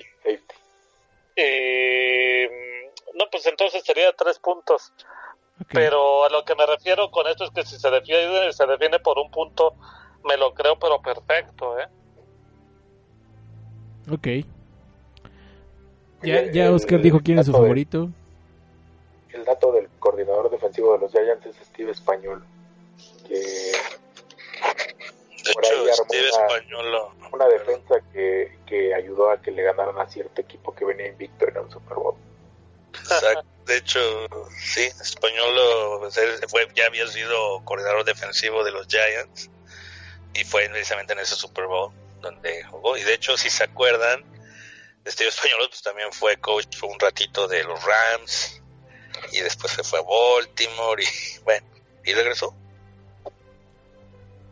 Ahí pues sigue haciendo la chamba, pues realmente es lo bueno, ¿no? Que, que terminan en su en, su- en- en un lugar conocido. Pero sí, efectivamente, tú nos ibas- pues Tú nos ibas a, a- nos quedaste en eso, mi estimado Stan, cuando te fuiste. Te sí, fuiste me por, desconecté, me desconecté. te fuiste por una caguama al Oxxo a terminar de saquear ese Oxxo de tu esquina, de, la- de tu casa, exactamente. A eso fuiste. Sí, eso fue. O, o la, mi otra teoría era que te habían cachado los Reyes Magos. Faltan 10 minutos para que lleguen. Ah, pero sí, bueno, es que precisamente sí, parte de lo que iba a comentar es precisamente que la defensa de los Giants, pues, está bien enfocada porque precisamente Españolo lo que ha logrado hacer es, eh, es lograr un equilibrio con el personal que tiene. Y aquí va a estar también muy interesante, así como hablaba de que lo, lo- lo vital que va a ser la, la defensa contra la ofensiva de, de Raiders y Houston, aquí va a ser bien interesante ver lo que puede hacer Aaron Rodgers contra esta defensiva, ese va a ser el duelo clave. Y es tan buena la defensa de Giants que a pesar de, de lo que ha, de la de lo que ha hecho Eli Manning, porque también tuvo una temporada muy malita, eh, eh, a pesar de eso lograron ganar y el partido más, eh, ¿cómo decirlo?, sobresaliente en ese sentido es el segundo partido que le ganaron a los Cowboys. Creo que perdieron cuatro veces el balón los, los Giants en, esa, en ese partido y aún así tuvieron la capacidad de frenar a una ofensiva que a lo mejor no es tan espectacular como la de los Packers o como la de los Saints, pero que tiene su, su, su prestigio y, Pittsburgh. bueno, que estaba ganándose un prestigio y los lograron controlar lo suficiente. Entonces yo creo que Giants en ese sentido va a tener a un a una interesante prueba con Aaron Rodgers, que Aaron Rodgers está hecho una, una máquina, ¿no? Yo creo que la única, el único pero que le podemos poner a su candidatura a MVP son los primeros seis partidos, donde estaba jugando de una manera un poco más irregular, no mala, irregular, y a partir de ahí pues ha venido jugando, hecho los seis últimos partidos no ha tenido una sola intercepción y creo que lleva 11 touchdowns y bueno, está teniendo números increíbles. Entonces va a ser muy interesante ver cuál de los dos equipos eh, va a estar eh, trabajando. Igual otra vez podemos ver cuál de las dos unidades es la que va a sobresalir. Ahora, en el, aspecto de Aaron Rodgers, pues eh, aquí lo interesante es precisamente eh, cómo fue levantándose. Todo el mundo habla de lo que hizo Dallas. Bueno, Green Bay lleva 10 victorias consecutivas. Lo tenía que hacer para ganar su, división y lo hizo. Entonces, si hay un equipo... Oye, pero no solo aparte, no solo lo hicieron, sino que lo anunciaron, ¿no? Aquella conferencia donde dijeron... vas, vas, vas entonces. Sí, que eso iba, que precisamente como lo que como dijo el equipo que tenían que ganar, necesitamos ganar 10 partidos seguidos y lo hicieron. Y que haces eso, ganaron el título divisional, están enrachados. O sea, de todos los equipos son los que tienen la, mejor racha, el, así el mejor, vamos a decirlo, el mejor rumbo, el que llega más, más embalado a playoff. Y yo creo que esa, quieran o no, también es una ventaja. ¿eh? Y como dijo Marco, si todos los aficionados de Dallas hay equipos a los que le deben temer a estos dos y afortunadamente van a tronar a uno. Que no vamos a descartar Atlanta, pero bueno, Atlanta ya por ahí hablaremos la semana que entra quizá. Y- pero sí me gusta mucho este partido, se va a ser muy entretenido, tiene una defensa sólida, una super ofensiva, va a tener mucho dramatismo, pero ojo, tiene un equipo al que se le puede anotar muy fácilmente por aire, es Green Bay. Sí, Es un equipo al que, entonces si Eli Manning sale bien y Odell Beckham sale inspirado, ahí está el, el, factor importante, ¿no? Por ahí Víctor Cruz trae, eh, también podría ser un factor. Entonces Green Bay es un equipo, por ahí estuve leyendo la estadística, que es el equipo que más jugadas grandes de más de 20 yardas ha otorgado en lo que es la, la temporada. Entonces ese podría ser por ahí algo es lo que se podría sacar provecho, porque los Giants no tienen una, un juego terrestre sólido. Entonces, si, si- si empiezan a verse forzados a atacar por aire, a lo mejor puede ser ahí una estrategia que les puede rendir frutos. Pero yo siento que el partido va a ser más parejo de lo que de lo que podría parecer y me imagino por ahí un 24-10, eh, no, perdón, 24-17 a favor de Green Bay. ¿Tú, ¿Tú diste resultado, Oscar? ¿O diferencia de No, puntos? No, no digo, oye, están como puede ser más parejo de lo que podría parecer. no es el más parejo de los cuatro. Es el más parejo de los cuatro. No, lo que pasa es que mucha gente pues da por un hecho que va a ganar Green Bay, por, por- precisamente porque Aaron Rodgers está jugando bien, pero a veces se les se olvida de que los Giants lo que traen es una muy buena defensa, no tanto el aspecto, porque todos dicen, ay, es que Eli Manning va a jugar mal y va lo van a interceptar. Ahora, Este, algo que tres, yo sí soy veces. fan de este par de equipos es que son equipos que juegan en la intemperie y que ganan en ese tipo de, campos, ¿no? O sea, no hay una ventaja real, digo, sí es el Lambeau Field, siempre va a ser el Lambeau Field, pero pues los gigantes sí pueden ganar en ese tipo de estadios porque juegan en un estadio muy parecido, ¿no? Siempre es como una, yo creo, una ventaja.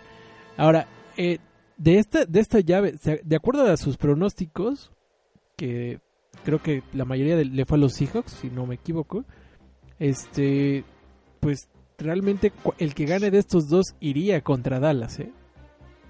Contra Atlanta. Contra Atlanta, porque Seattle es el sembrado 3. Por eso, Sí, contra Dallas. sí, sí, sí, y Sí, Seattle contra sería contra, contra Falcons y Packers o Giants irían contra Dallas. O sea, Dallas solo podría tener un partido en los playoffs de esta temporada. Parece, parece, ¿no? Eh, Bueno, ya, ya son cuestiones que tenemos que analizar, depende de quién gane. Sí, y aparte los playoffs son- siempre son una, siempre son una, hay que jugarlos, ¿no? Pues yo, yo, yo creo que sí quiero que ganen los Packers, precisamente casi por los mismos argumentos que puso el señor Pablo, que es porque Rogers es un... es realmente algo fantástico ver jugar a Rogers y creo que sí puede sacar este equipo adelante solo. O sea, es lo más chistoso, o sea, que él solo puede sacar este equipo adelante. La jugada que hizo hace 15 días cuando cortó a un corner de una forma tan ingenua, la verdad es que dices, eso es Aaron Rodgers. Definitivamente es la, Bueno, lo que te, voy a decir, un- te voy a decir una. Cu- cuando jugó contra cierto equipo que no diré porque se enoja Oscar, eh, clavó un pase en una ventana ridícula. Después Tramaine Brock se volvió loco que, y no vio que le pasó el jugador por la espalda, ¿verdad? Pero por la ventana por la que clavó el pase Rogers fue... ¿En serio? ¿Se puede hacer eso? Sí, sí, sí, él- y aparte también en playoffs el muchacho a veces juega en nivel Dios, ¿no? A veces. A veces. Excepto contra San Francisco. Excepto contra San Francisco, de hecho. Oye, Afortunadamente para él no está San Francisco. ¿Mandé? Aclarando dos puntos rápidos de ese partido, lo de las 10 victorias es contando que ganaron el Super Bowl, ¿eh? no han ganado 10 seguidos. De hecho, llevan racha de 6 victorias y antes de eso Seis, habían sí, sí, perdido cuatro. Y eh, mi pronóstico es Packers por dos puntos. Ah, o sea, tú sí consideras que un safety va a ser la diferencia. No, yo creo, bueno, no un safety, más bien va a ser serie ganadora de Rodgers. al final del partido. Muy, muy bien, como los grandes. Me Sí, parece. sea que vayan perdiendo por 5 o vayan perdiendo por un punto. Va que va. Pues ahí está. Esos son los pronósticos para este fin de semana de Wild Card. Nos vamos a ir a un corte y regresamos ahora a analizar el otro tema que, com- que compete en esta semana de NFL, que es pues ya se va a premiar a los MVP de esta temporada, ¿sí? ¿Es, es correcto, mi estimado Pablo?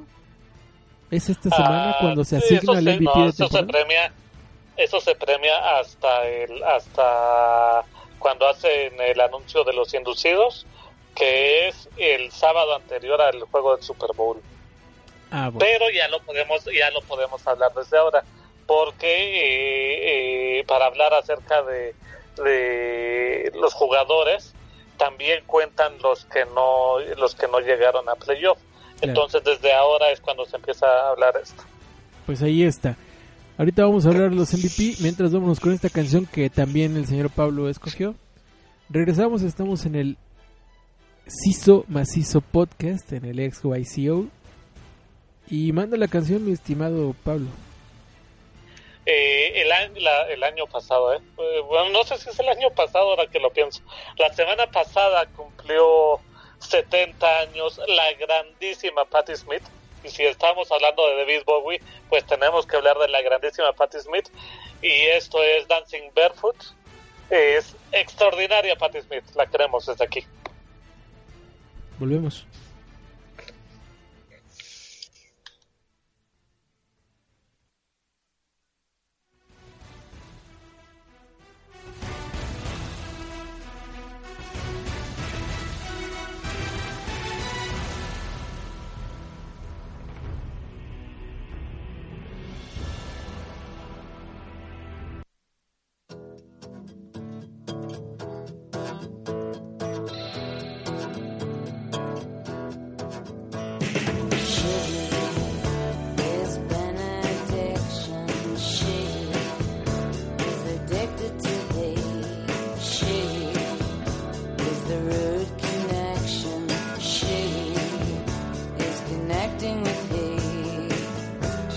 I go, and I don't know why.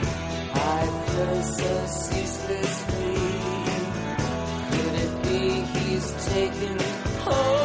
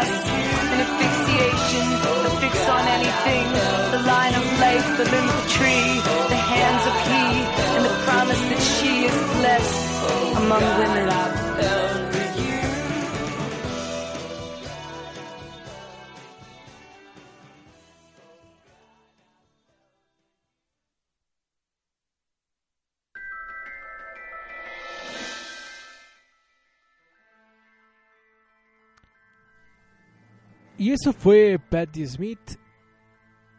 Y la canción es Dance Barefoot. Y pues seguimos en este bonito 49ers Cast. Y vámonos con. No es 49ers Cast, perdón, es. Es YCO, perdón, perdón. Oh, que la canción dale un zape, Oscar, para que entienda.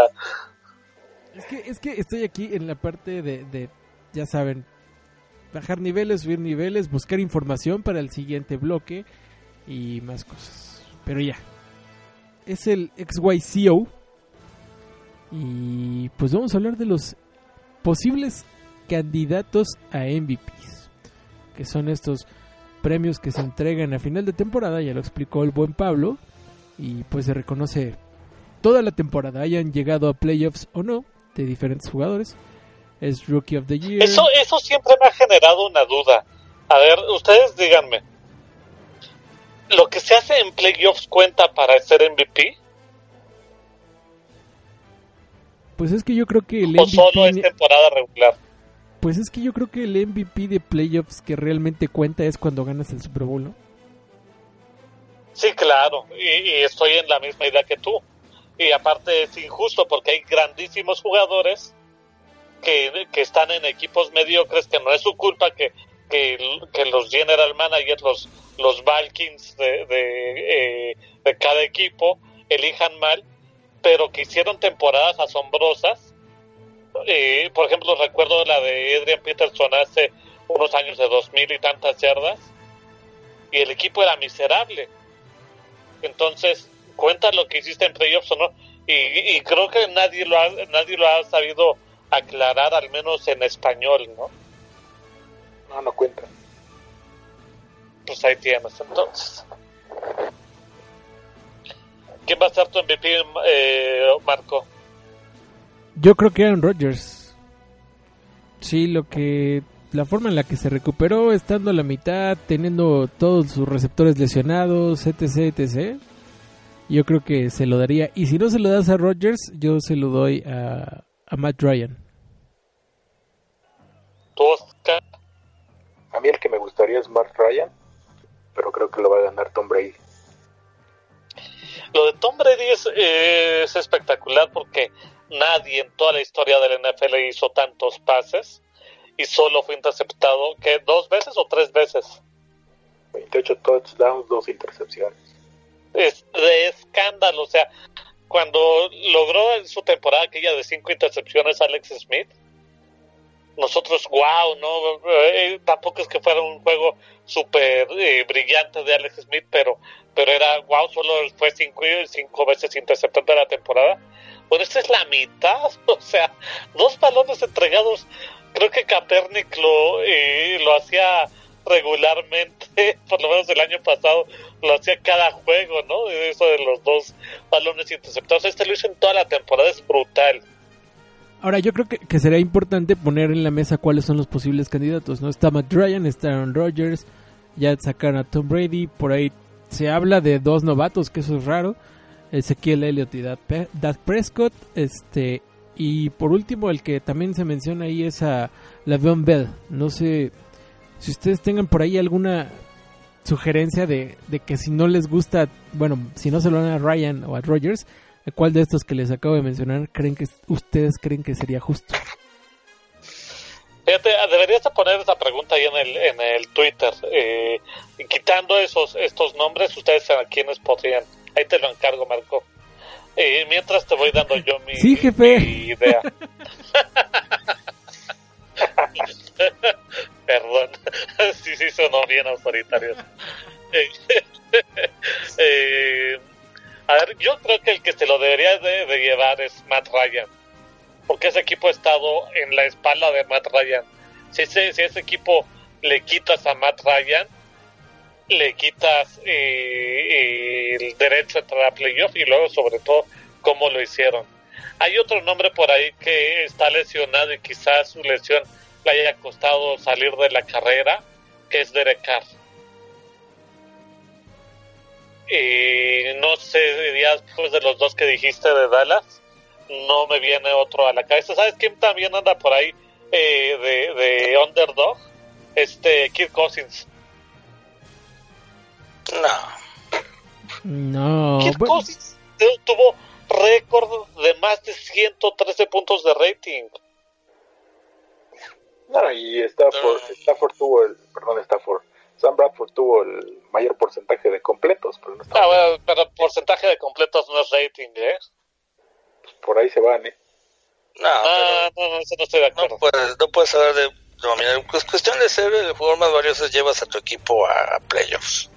Yo nunca he estado a favor de que un equipo, un jugador que no llega a playoffs sea más valioso. Eso, pues, eso es la esencia.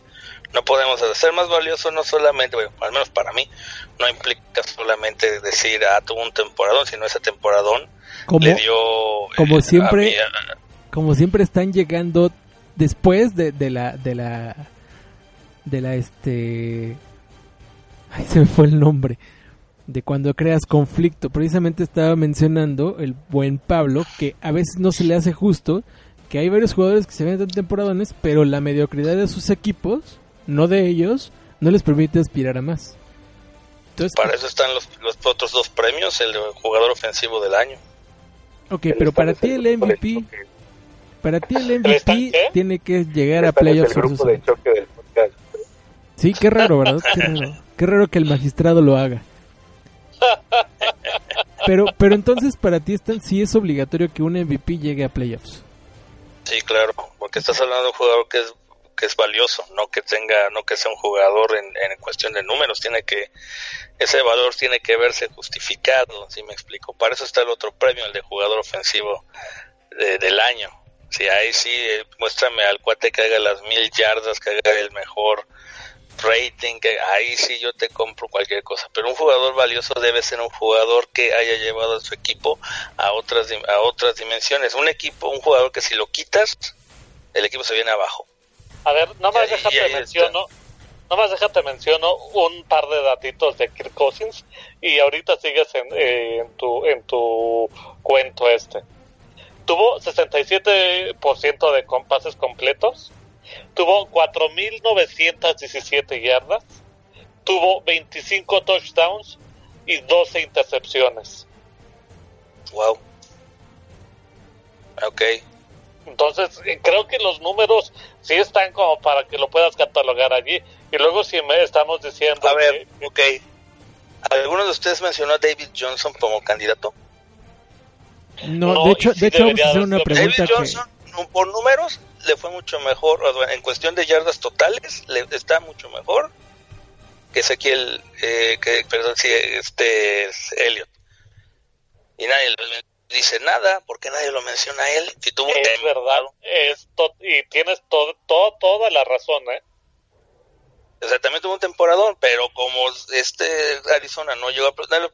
Entonces, si tú me dices David Johnson es merecedor del jugador ofensivo del año, sí, pero para nada a mí se me hace el jugador más valioso.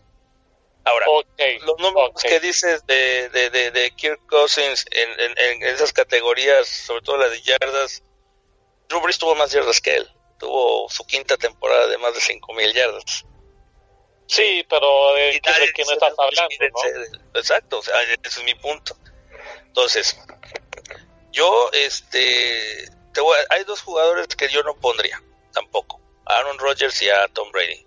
Desgraciadamente, ¿Por qué no? Aaron- porque Aaron Rodgers no tuvo una temporada completa, o sea, yo no los pondría, yo, yo, yo, yo, Stanislav Gareda. Y Tom Brady porque pues no jugó la temporada completa. Solamente jugó 12 partidos. Pero o sea, para mí sí es tuvo una- la temporada completa, ¿no? No, por eso. No, pero no la jugó a gran nivel la temporada. Exacto. Ah, ok. O sea, si me dices, ok, por lo que cerró, sí lo pondría. Si me dices a mí, ok, ¿qué jugador, Derek Carr y Matt Ryan, para mí son los más obvios, por lo que, eh, que acabas de decir, Matt Ryan. Derek Carr no está puso- en playoffs. ¡Kaboom! No, pero llevó al equipo a. Eres, Llevó al equipo a. Ese es mi punto. No, pues se lastimó y eso pues, no es algo que, que puedas decir. O sea, él llevó al equipo, o sea, tampoco. Y acuérdate, esos premios se dan por lo que hiciste en la temporada regular, no por lo que hagas en playoffs. Por eso ahí se cierra y por eso ahí entra.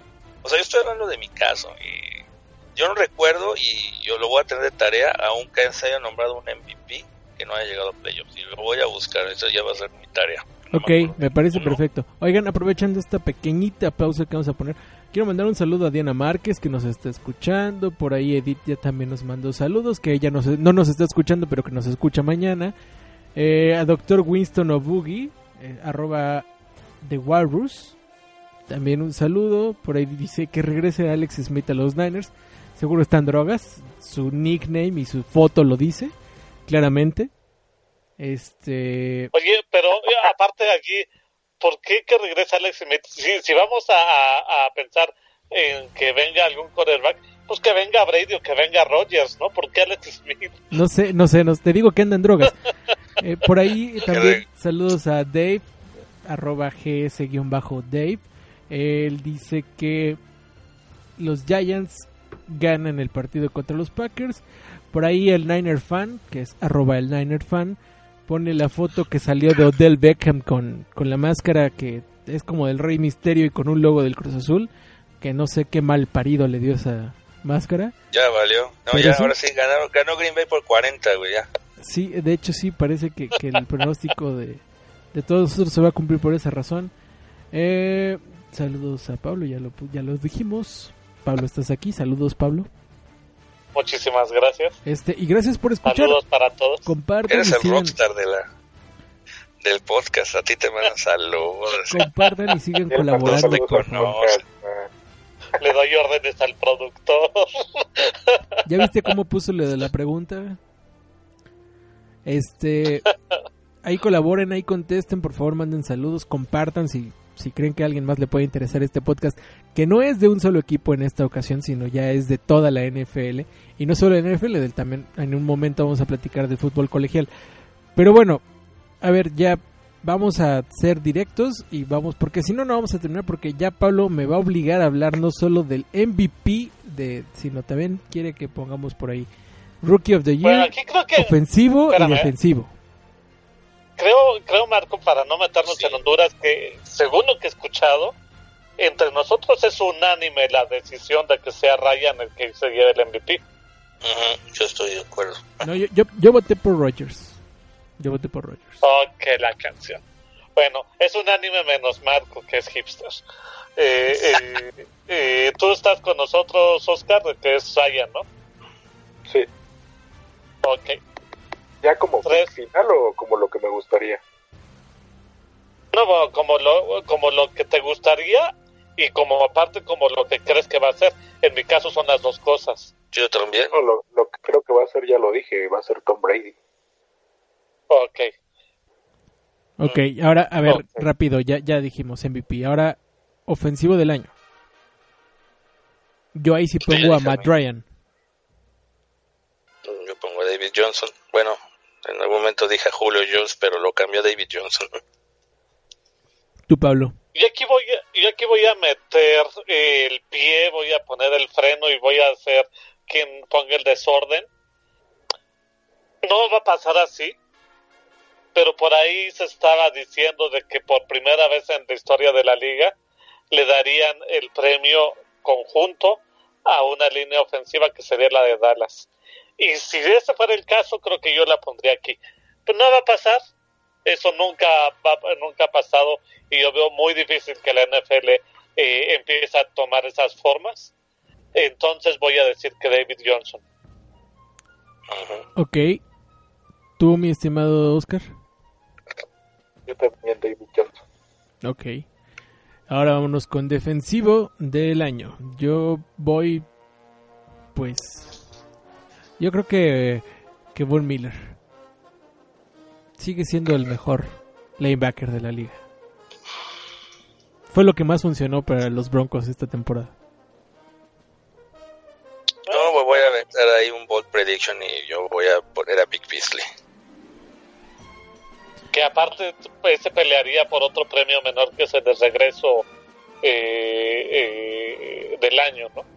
El año pasado fue la verdad bastante bastante triste, parecía incluso Bost. Este año ya eh, en el nivel que se esperaba ver. Sí, pero ese yo creo que hay uno más obvio en el regreso del año. ¿Tú, Pablo? Tú, eh, eh, mira, para mí Troy Polamalu reencarnó en Landon Collins y para mí es, pero no brainer, eh, eh, a mi gusto es el mejor jugador defensivo del año y por mucho este Landon Collins. Ok. Oscar. Yo creo que también se lo van a dar a Big Beasley. Ok. ¿Y tú a quién se lo darías? No, ese no tengo favorito. De hecho, lo de Big Beasley es más por lo que es popular en los defensivos, que son las capturas. Es el que tuvo más capturas en todo el año. Ok. Ahora nos vamos con coach del año. A ver a quién se lo das tú. Pues la verdad es que se lo podría dar a, a quién. A Garrett. Es que Garrett no, no, no. no. Ah, A Dan Quinn Yo creo que en yo- Atlanta. pues sí, eh.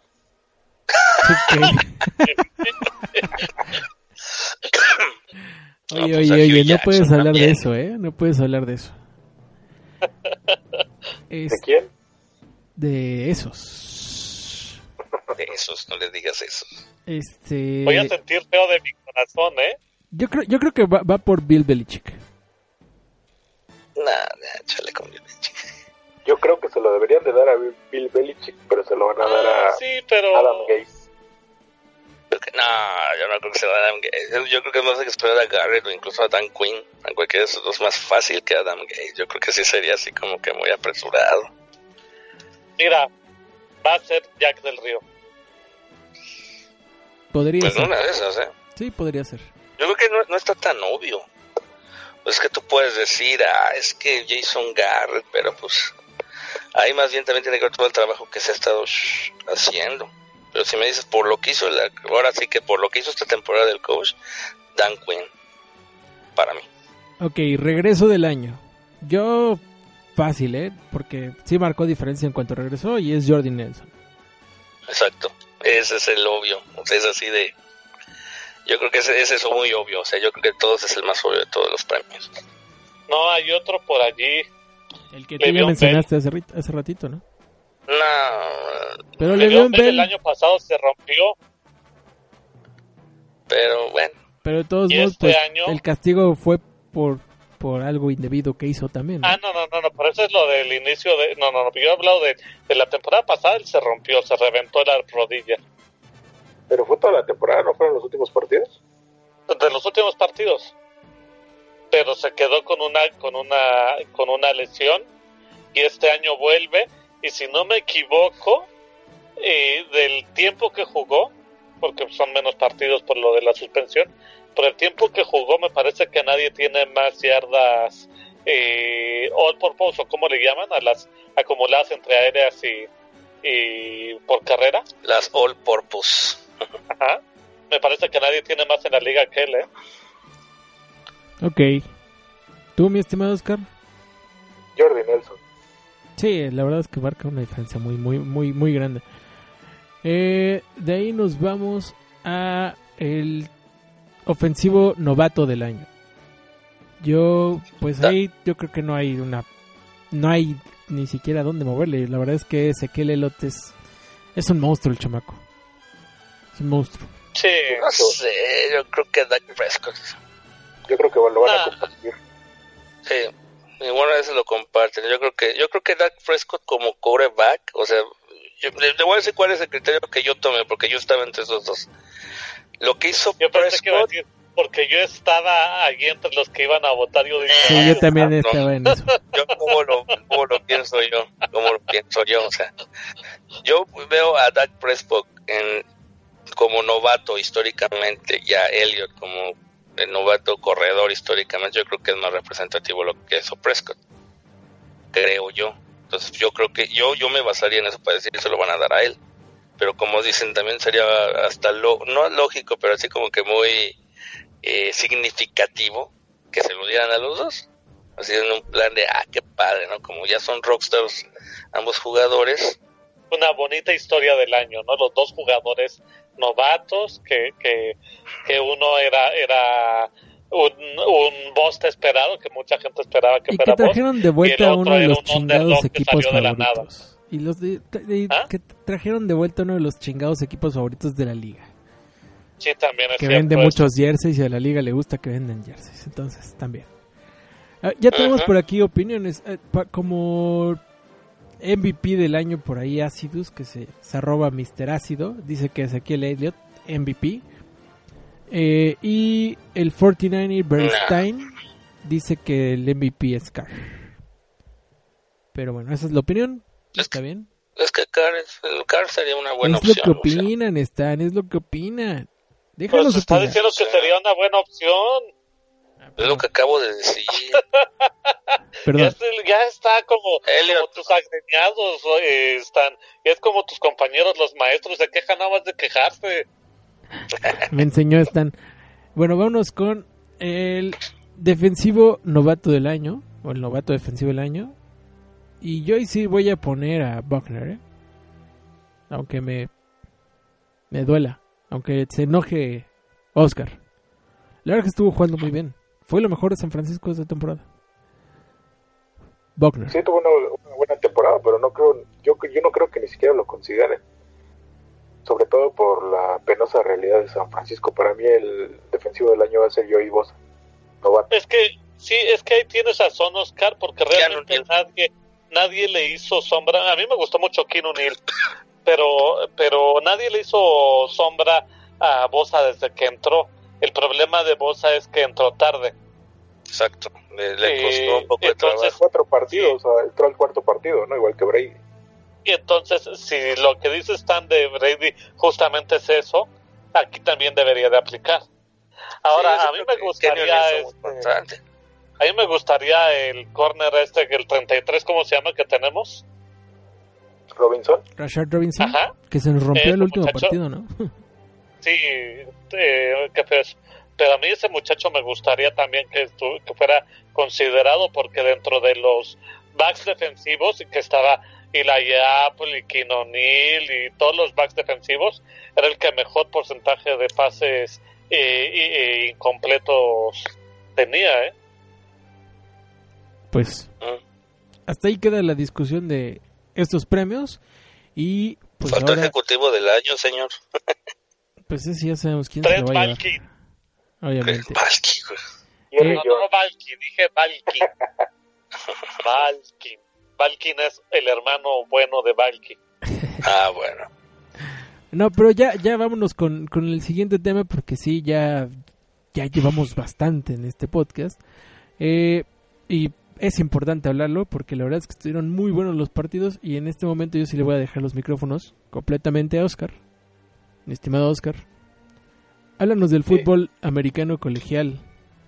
Que que- ya se yo me quedé jugaron con ganas más ahorita, después de las semifinales que ya se jugaron.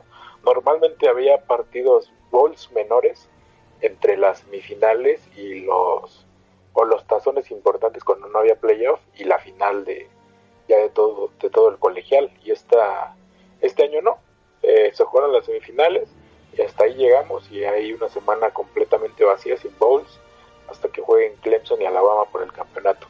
Eh, ya hablando de eso, Clemson eh, dio un golpe de autoridad, blanqueando y humillando a Ohio State en su semifinal. Yo esperaba que Clemson avanzara, pero no, no, no de manera tan eh, contundente como lo hizo.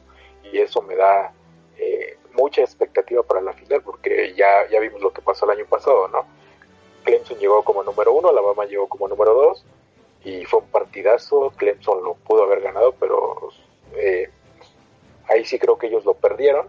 Eh, no, aprovecharon sus oportunidades y Alabama fue el campeón en su momento y ahora llegan al revés. Alabama llega como número uno, Clemson llega como número dos y creo que tiene bastante oportunidad de, de sacar el partido del lado de Alabama eh, sin complicaciones ante Washington, lo que se esperaba, la verdad. Washington tiene muy buena defensa este año, pero creo que no tenía ni tamaño ni, ni potencia a la ofensiva para competir con Alabama. Y Alabama. ¿qué pasó? Eh, hay una jugada a mí que me llamó la atención, de hecho la mencionamos con, con, con Nánchez, eh, que es un pase bastante feo tirado eh, en lateral del quarterback de Washington, eh, que intercepta a este Ruben Foster y se la lleva a zona de, de touchdown. Me parece que este partido estuvo plagado de ese tipo de jugadas eh, en donde solito se fue enterrando eh, Washington, ¿no? Sí, es que lo, es lo que te digo, tío. Traían defensiva para competir, fueron la mejor defensiva del Pac-12 y tal vez una de top 5 de toda, de todo el colegial, pero en la ofensiva no tenían ni tamaño para poder con la línea defensiva de Alabama, ni jugadores explosivos para, por lo menos depender de alguno de ellos. eh. obviamente Alabama simplemente fue sobrellevando el partido, aprovechó esos errores que ya mencionas y pues sin, sin trabajos pasó sobre ellos.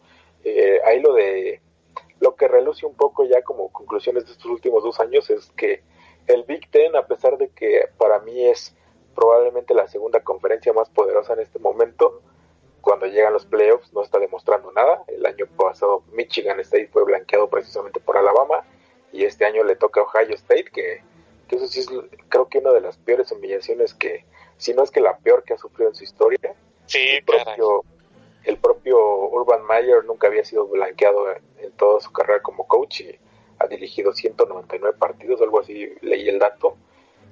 Así que, pues, muchas cosas que replantearse para esa conferencia. Ahí está mi- el propio Michigan con, con Jim Harbaugh, que creo que está maldito. Eh, tanto que sus equipos pierden por una jugada muy muy fortuita del rival, como que Ya 5 los yardas del nunca touchdown. marcan- Ah, los referees nunca les marcan castigos que son este, Ah, sí, absolutamente sí, sí, obvios. sí, sí. Sí, O sea, Sí, de Michigan debió, debe haber estado en el playoff en lugar de Ohio State de hecho. Sí, estoy de acuerdo. Y también con, con ahí con Florida State tuvieron, me parece que un par de errores los las cebras que los perjudicaron al final. Sí, yo creo, Oye, yo, creo que ahorita que, que hablabas rapidísimo, rapidísimo, Pablo, perdón, Sí, sí, sí, dale, dale, dale. que, que Ohio State sí robó su puesto en ese, en ese top 4. O sea, realmente en toda la temporada Ohio State fue, fue muy, muy beneficiado por árbitros en muchas ocasiones, ¿eh?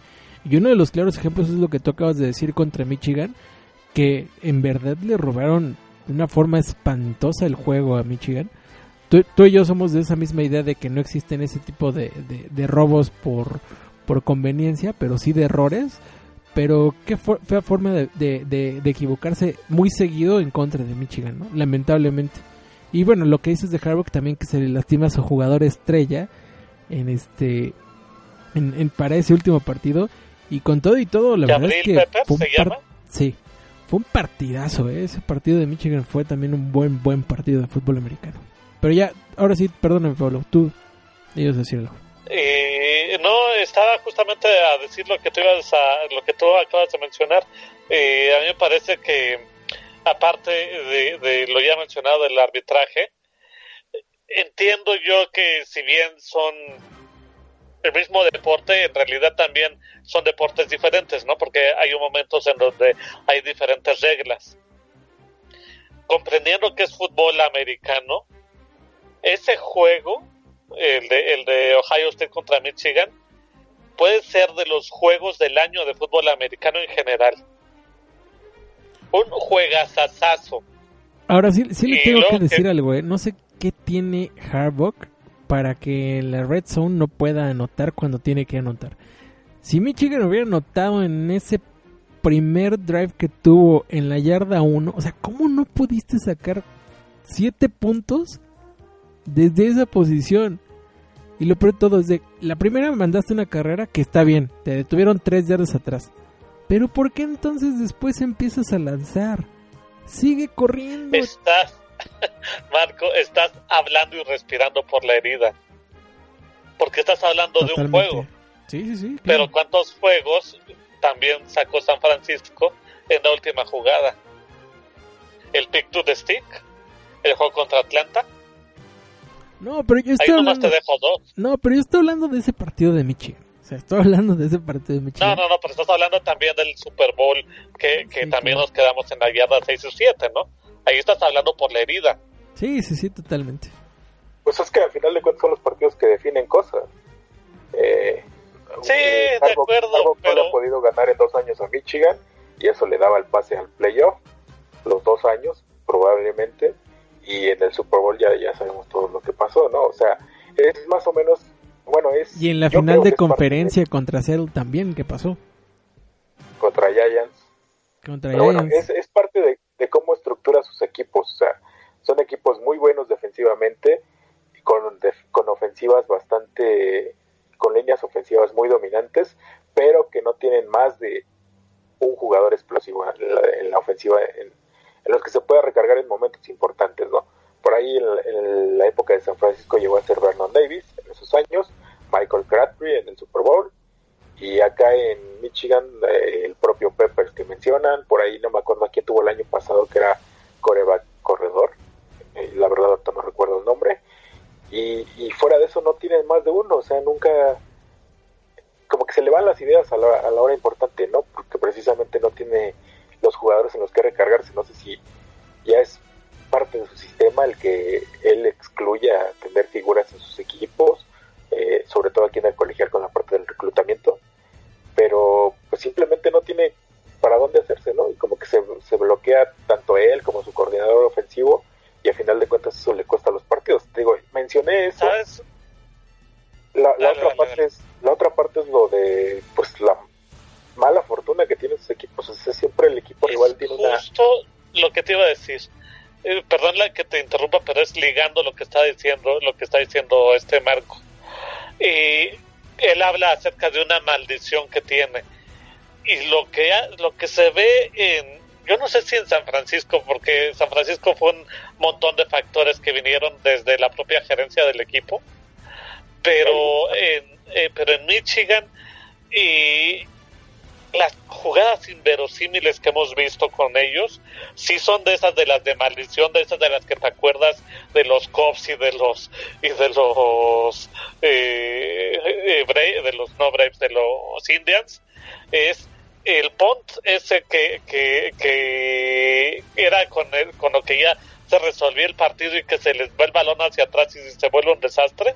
Sabes cuál jugada hablo no eh, contra Michigan State.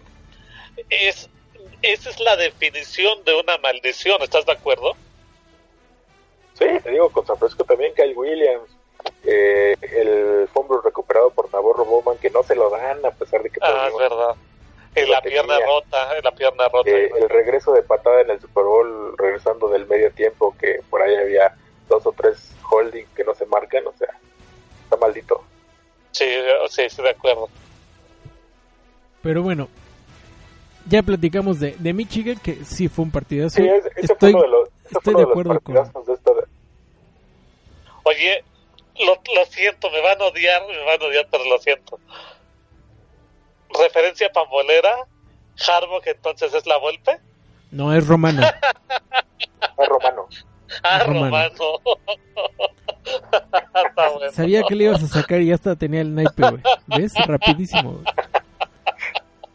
Soy tan predecible. Bueno, vámonos con otros partidos, rapidísimo. El otro, Sí, sí. pues vámonos con... Michigan Florida State fue el, digamos, yo creo que el mejor partido de esta serie de bowls, pero hay otro que no se queda muy atrás o prácticamente está empatado con él y es el USC, USC Penn State. Penn State. Sí. el Rose Bowl. No sé, no sé si lo pudieron ver los cuatro, fue, pero fue... fue, fue una hermosura de partido el Penn State contra USC, porque aparte era lo que te decía de que el, el- es la razón por la que yo digo que Ohio State robó un lugar en, lo- en el, en el cuarto lugar. Porque era una de esas que yo sé que no se lo merecía Penn State por el ranqueo y por este tipo de cosas. Pero esas metes a Penn State y le da más batalla a Clemson que lo que hizo Ohio, ¿eh? O sea, desde mi punto de vista, de la parte de, de fútbol americano que pude ver, o sea, Penn State, qué, qué buen futuro tiene y a mí me llena de orgullo que ya se estén quitando ese estigma lamentable que durante muchos años era positivo, ¿no? Tener a Joe Paterno, pero ya en los últimos años, pues lamentablemente toda la mancha esa horrible que dejó Paterno, este, pues parece que por fin ese equipo tan importante y tan bonito que es Penn State, este, pues está saliendo, aunque perdió este Rose Bowl, pero perdió como se debe perder un Rose Bowl, o sea, realmente hasta el último momento este, estuvo ahí luchando, ¿no? Y en algún momento estuvo arriba. Sí, arriba hasta por 14 puntos y en algún momento empezó perdiendo también por 14. Eh, la, lamentablemente para ellos no pudieron anotar un solo punto en el cuarto cuarto y pues ahí les dieron la vuelta. Eh, sí, estoy de acuerdo contigo que, que Penn State pudo haber entrado y no es cuestión de ranqueo, es cuestión de los favoritismos que a veces hay en la NCAA por la popularidad de los equipos. Eh, aquí con Penn State hubo una especie de triángulo porque Penn State le ganó a Ohio State pero Ohio State le ganó a Michigan, pero Michigan le ganó a Penn State. O sea, eh, todos, todos este, sus desempates este, se invalidaban unos con otros y a final de cuentas pues el elegido fue Ohio State, ¿no? Porque eh, eh, increíblemente Ohio State fue al, al, playoff, pero el campeón de la conferencia es Penn State. Exactamente. Jugó la final de conferencia con Wisconsin y, y fue el campeón de, del Big Ten. Eh, partidazos. Eh, así, así de simple, ofensivo, a diferencia del de Michigan contra Florida State, que también tuvo bastantes puntos, pero ya sobre el final. Y pues creo que, que los Rose Bowl es difícil que decepcionen, ¿no? Por ahí el año pasado Stanford le metió una paliza a Iowa, pero normalmente suelen ser partidazos que se definen sobre, sobre la, las últimas series. Y este no decepcionó, también te digo, junto con el de Michigan, Florida State se me hacen los mejores partidos de este año en los tazones. Y ya nada más para repasar algunos otros tazones importantes. Oye, Oscar, perdón, no rapidísimo, rapidísimo. Yo espero dos años ese coreback de USC. En verdad, sí, valdría la pena esperar dos años para ese coreback de USC. Es, es un... que los corebacks de USC. Chamaco, bueno, sí, de igual, de, sé, sé, a qué te refieres. Pero, híjole, qué Oye, bueno Carson es Palmer no... Eh, yo creo que sale un poquito la ecuación, ¿no? Pues Yo es creo que, que, no. lo empezamos desde Marinovich. empezamos desde ahí. No, pues ya. Y luego dicen que yo soy el viejo. Aquí, ojo, están. Y lo, lo, que yo soy ya, ya el están, viejo. está que- durmiendo. Está durmiendo. No sé, digo, sí tienes razón, pero sí, sí quedé muy enamorado de ese coreback de, de, de USC. El de Penn State se me hace un coreback muy raro, ¿eh? Eh, ya, ya después leí que, que, que llegó al equipo como safety. De hecho, hasta este año lo hicieron coreback, pero estuvo entrenando como safety casi todo el tiempo. Él, él es clásico jugador de college. Sí, O sea, sí, hace, hace totalmente. lo que tenga que hacer por el equipo, tiene mucha habilidad, pero hasta ahí, hasta college. Ya en nivel de NFL no creo ni siquiera que alguien lo tome. De hecho, se parece un poquito a Tim Tebow, ¿no? Cómo juega y cómo se deshace el balón. Y... Sí. Sí, pero tiene un poquito Sí. más de, de, de accuracy que Tim Tebow, eso sí. sí. Pero ya, ya, ya no te interrumpo, perdóname, Oscar, es que sigue con... Bueno, la verdad es que hasta Videgaray tiene un poco más de accuracy que, que, que Tim Tebow, ¿eh? No, perdón, perdón. Es- eso, eso no es verdad, ¿eh? Tim Tebow tenía más. Más tino. Ahora vamos a dar resultados de algunos de los bowls más importantes que todos, casi todos se jugaron en los últimos dos días de diciembre y el primero de enero. Tenemos el, el Outback Bowl que lo ganó Florida a Iowa 30-13. El Cotton Bowl que ganó Wisconsin a Western Michigan 24 a 16. El Sugar Bowl que lo ganó Oklahoma 35 a 19 sobre Auburn. El Tax Layer Bowl, que lo ganó Georgia Tech 33-18 sobre Kentucky. El Citrus Bowl, que lo ganó LSU 29-9 sobre Louisville.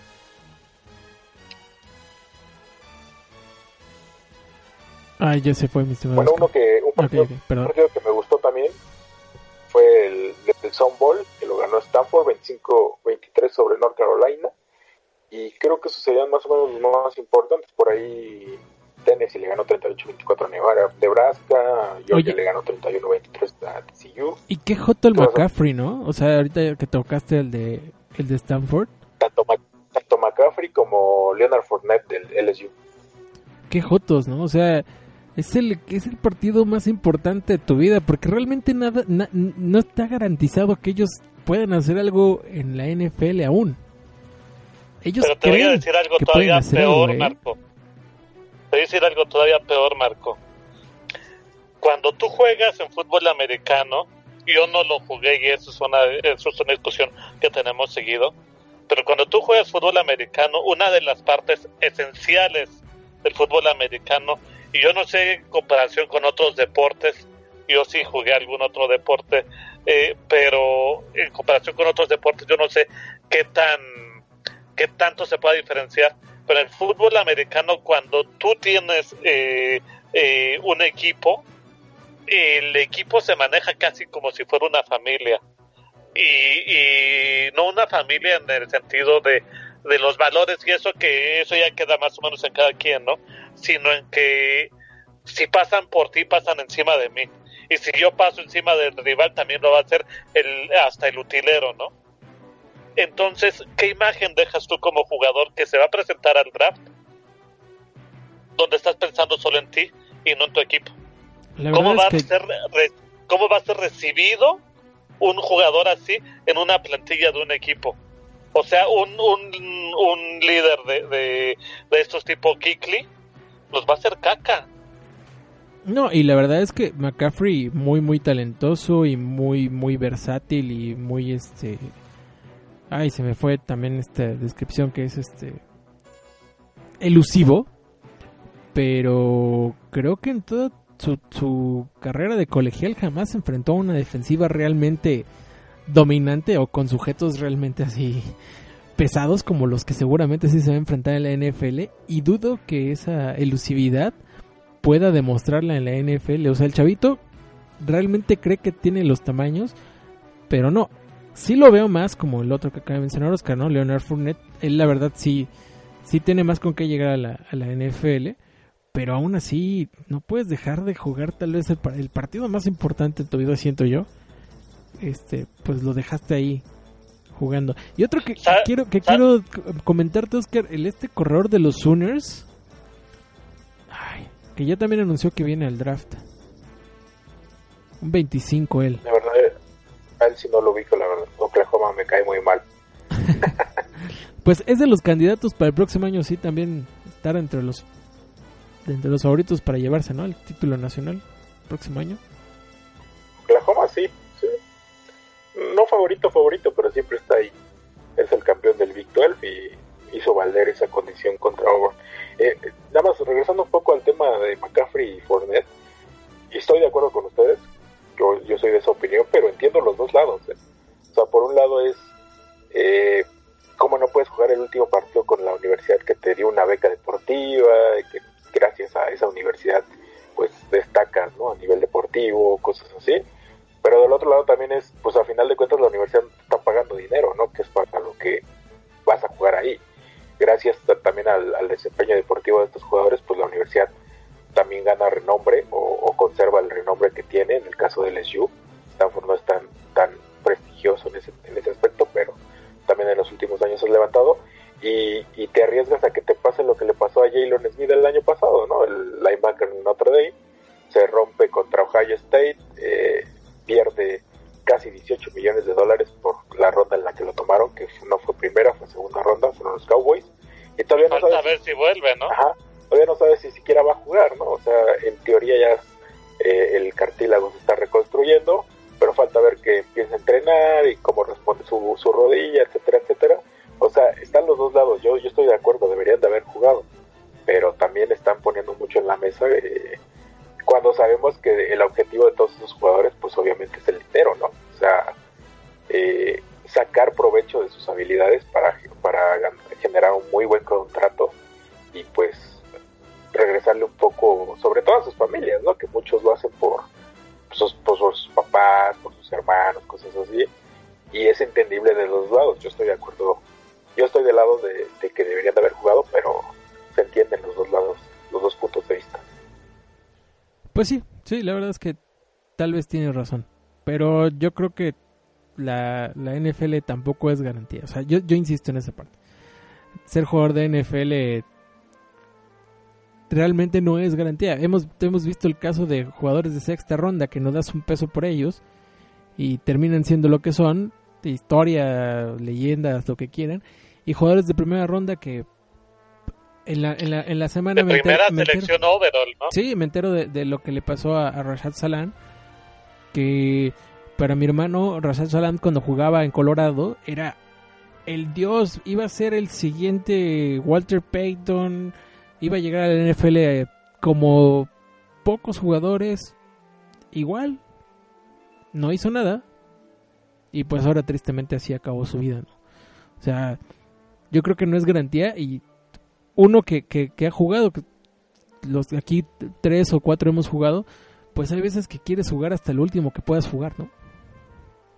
Y Sí, pero yo, digo, yo así lo por- veo. precisamente, precisamente por eso, porque no está garantizado, pues puedes garantizar obtener un buen contrato desde el principio, que después resulta ser un fiasco, pues eh, creo que le, le apuestan a eso, ¿no?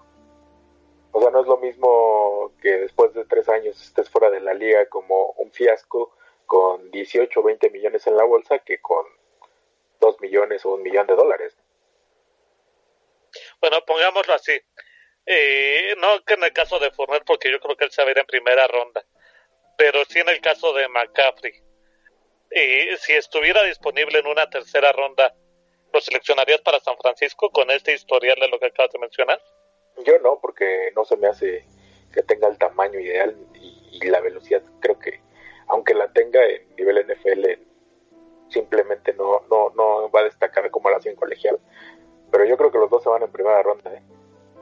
Yo, yo- Tanto así de... de- yo podría de- comparar a McCaffrey con un Sproles, pero la verdad es que Sproles tiene tiene una mentalidad tan tan importante, o sea, sabe de su peso, está consciente de su tamaño, de su peso y lo ocupa en unas ventajas impresionantes Sproles.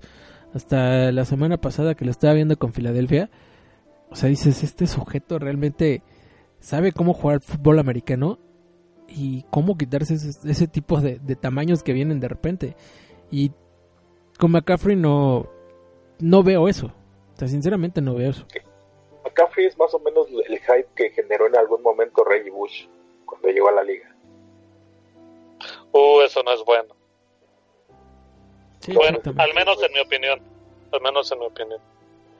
Eh, es, es algo así, es un corredor explosivo que puede hacer muchos cortes, pero te digo, es a nivel de colegial. Yo creo que en NFL no le va a alcanzar, lo dije desde el año pasado, y pues ya veremos cómo le va, pero de que sale en primera ronda, yo creo que sí sale en primera ronda. Oigan, eh, ya para cerrar esto, eh, porque ya nos alargamos mucho en, en NCAA, eh, dos cosas.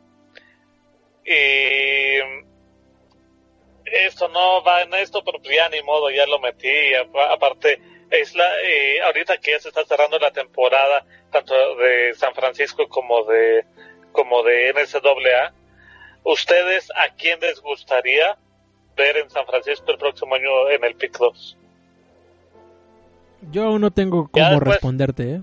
No, yo aún no tengo cómo responderte. O sea, me gusta mucho Miles Garrett, la verdad. Me gusta mucho cómo juega Miles Garrett. Podría ser el ideal. Pero tendríamos que ver primero coach. Yo creo que eso eso sí va a ser tema para más adelante.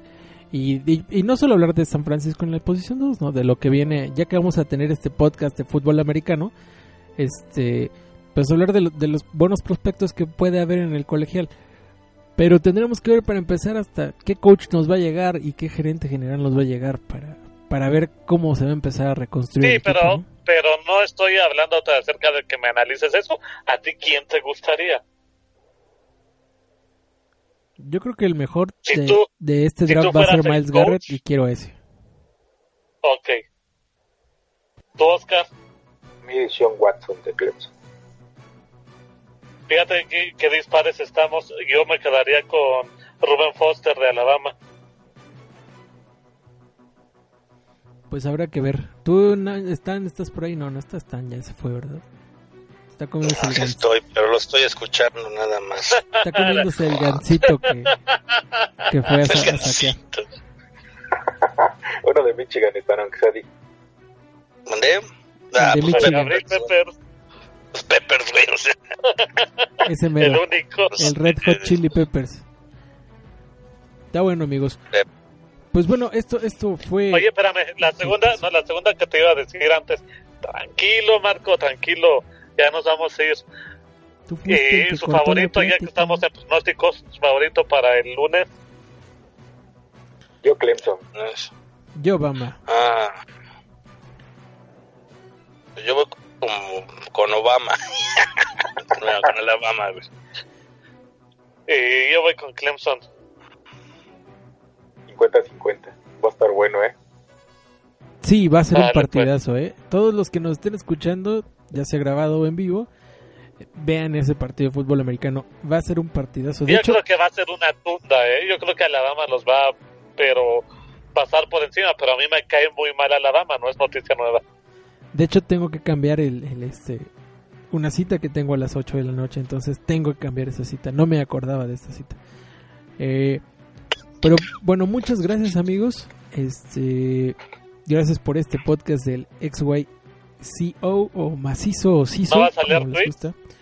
Eh, pues hace rato mandé saludos. No, no, no hay tweets específicos, mi estimado Pablo. ¿Tú ves alguno? Eh, no estoy conectado a Twitter, No. un momento. Pues hace rato puse el de que regresa Alex Smith y esos. Sí, los Ah, leí. Este. no, ahora sí que hubo poca colaboración. Pero vamos a estar haciéndolo esto un poquito más seguido. Recuerden que vamos a tener Foreigners Cast en cuanto tengamos noticias de lo que se está moviendo en, en todo lo de los Niners. Porque ahorita solo hay rumores, no hay noticias reales. Entonces, ya que tengamos noticias reales, pues hablaremos un Foreigners Cast. Mientras vamos a estar armando este podcast que es el XYZO, CISO, XYCO, como ustedes le quieran decir. Eh, y vamos a estar, pues, los que siempre estamos en el 49ers Cast, pero hablaremos de toda la liga. Muchas gracias, mi estimado Pablo. Muchas gracias a ustedes. eh, muchas gracias sobre todo. Y ya nos tocará hacer esto, pero pero como última semana que fue, no debo, no puedo dejar de mencionar. Muchas gracias a todos los que nos escuchan. eh, pues son los que realmente le dan. Nosotros hacemos el, trabajo porque nos divierte, porque siempre he pensado que el podcast en primera es para nosotros antes de que para ustedes y que suena a ningún tipo de agresión simplemente hacemos esto porque nos gusta hablar de NFL y, sentarse a hablar de NFL para nosotros es divertido y eh, en cualquier caso casi hasta esencial, ¿no? Eh, Es eh, necesario en la semana. Sin embargo, si ustedes no escucharan este podcast, no tendría ningún sentido. Así que muchas gracias a ustedes que están allí eh, detrás del audífono. Perfecto. Mi estimado Stanislao, ¿qué tienes que decir? Nada, pues que disfruten los playoffs, porque ya se nos está acabando otra temporada y ahora, aunque ya va a haber menos partidos y menos eh, acción, pues es menos acción de calidad, ¿no? Ya los equipos juegan a, a morir y bueno, pues si son neófitos en esto, no se quieran hacer los, los expertos porque se ven mal y, y bueno, uno los detecta luego, luego. Hay gente observando. Ok.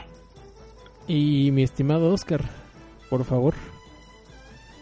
Pues gracias, gracias a los que nos escuchan, los que nos escucharon en vivo y los que nos van a escuchar en versión podcast. Y rápidamente nada más, eh, acuérdense los horarios de los partidos, es el sábado a las 3 y media, a las 7, el domingo a las 12 y a las 3 y media. Y para los que viven en México, los de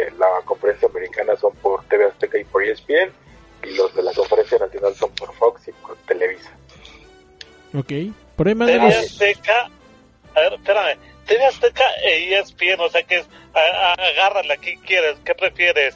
Eh, ¿Ha sido No, eh, Pablo, pero a lo mejor mucha o- gente no tiene televisión de paga. Cálmate. No, pero yo no estoy hablando acerca de si, de si es televisión de pago o no.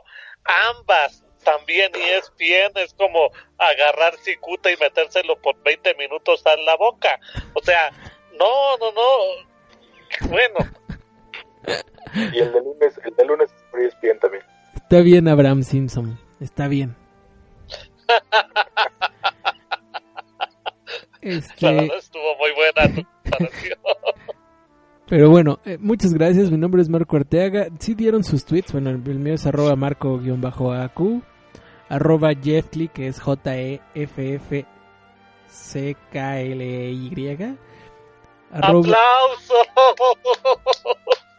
arroba el guion bajo stan y arroba oq365 nuestro otro colaborador que hoy no estuvo hoy está saqueando oxos es arroba nanches. Y pues muchas gracias por escuchar. Se quedan y tú vas a presentar la siguiente canción mi estimado Oscar por favor. Pues para festejar, entre comillas, la situación actual del país, vamos a cerrar con La carencia de Panteón Rococó. Ahí la escuchan y ya sabrán identificar ciertas cosas que están pasando en estos momentos. pues ahí está cuídense que les sea leve y pues aguanten este año es lo único que puedo decirles hay que aguantarlo hasta pronto ¿Qué hubieran hecho ustedes?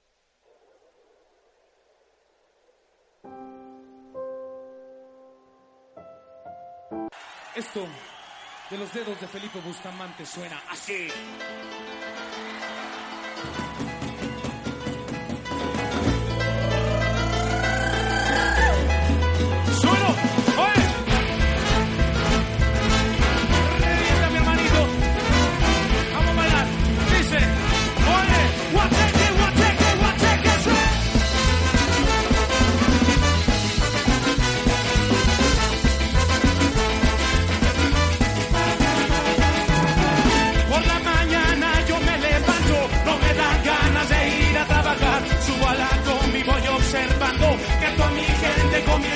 Por la avenida va circulando el alma obrera de mi ciudad.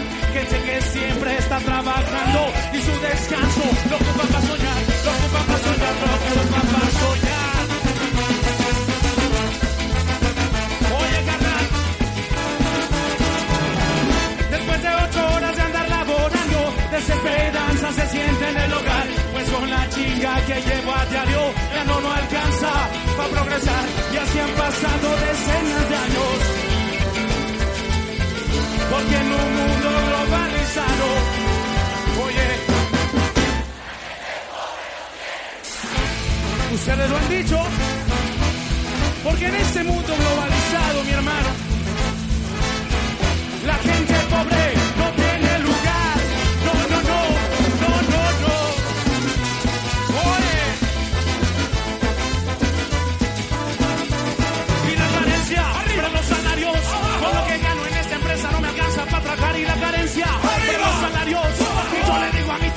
me voy a resignar y la carencia, pero los salarios, con lo que gano en esta empresa no me alcanza para tragar y la carencia, pero los salarios.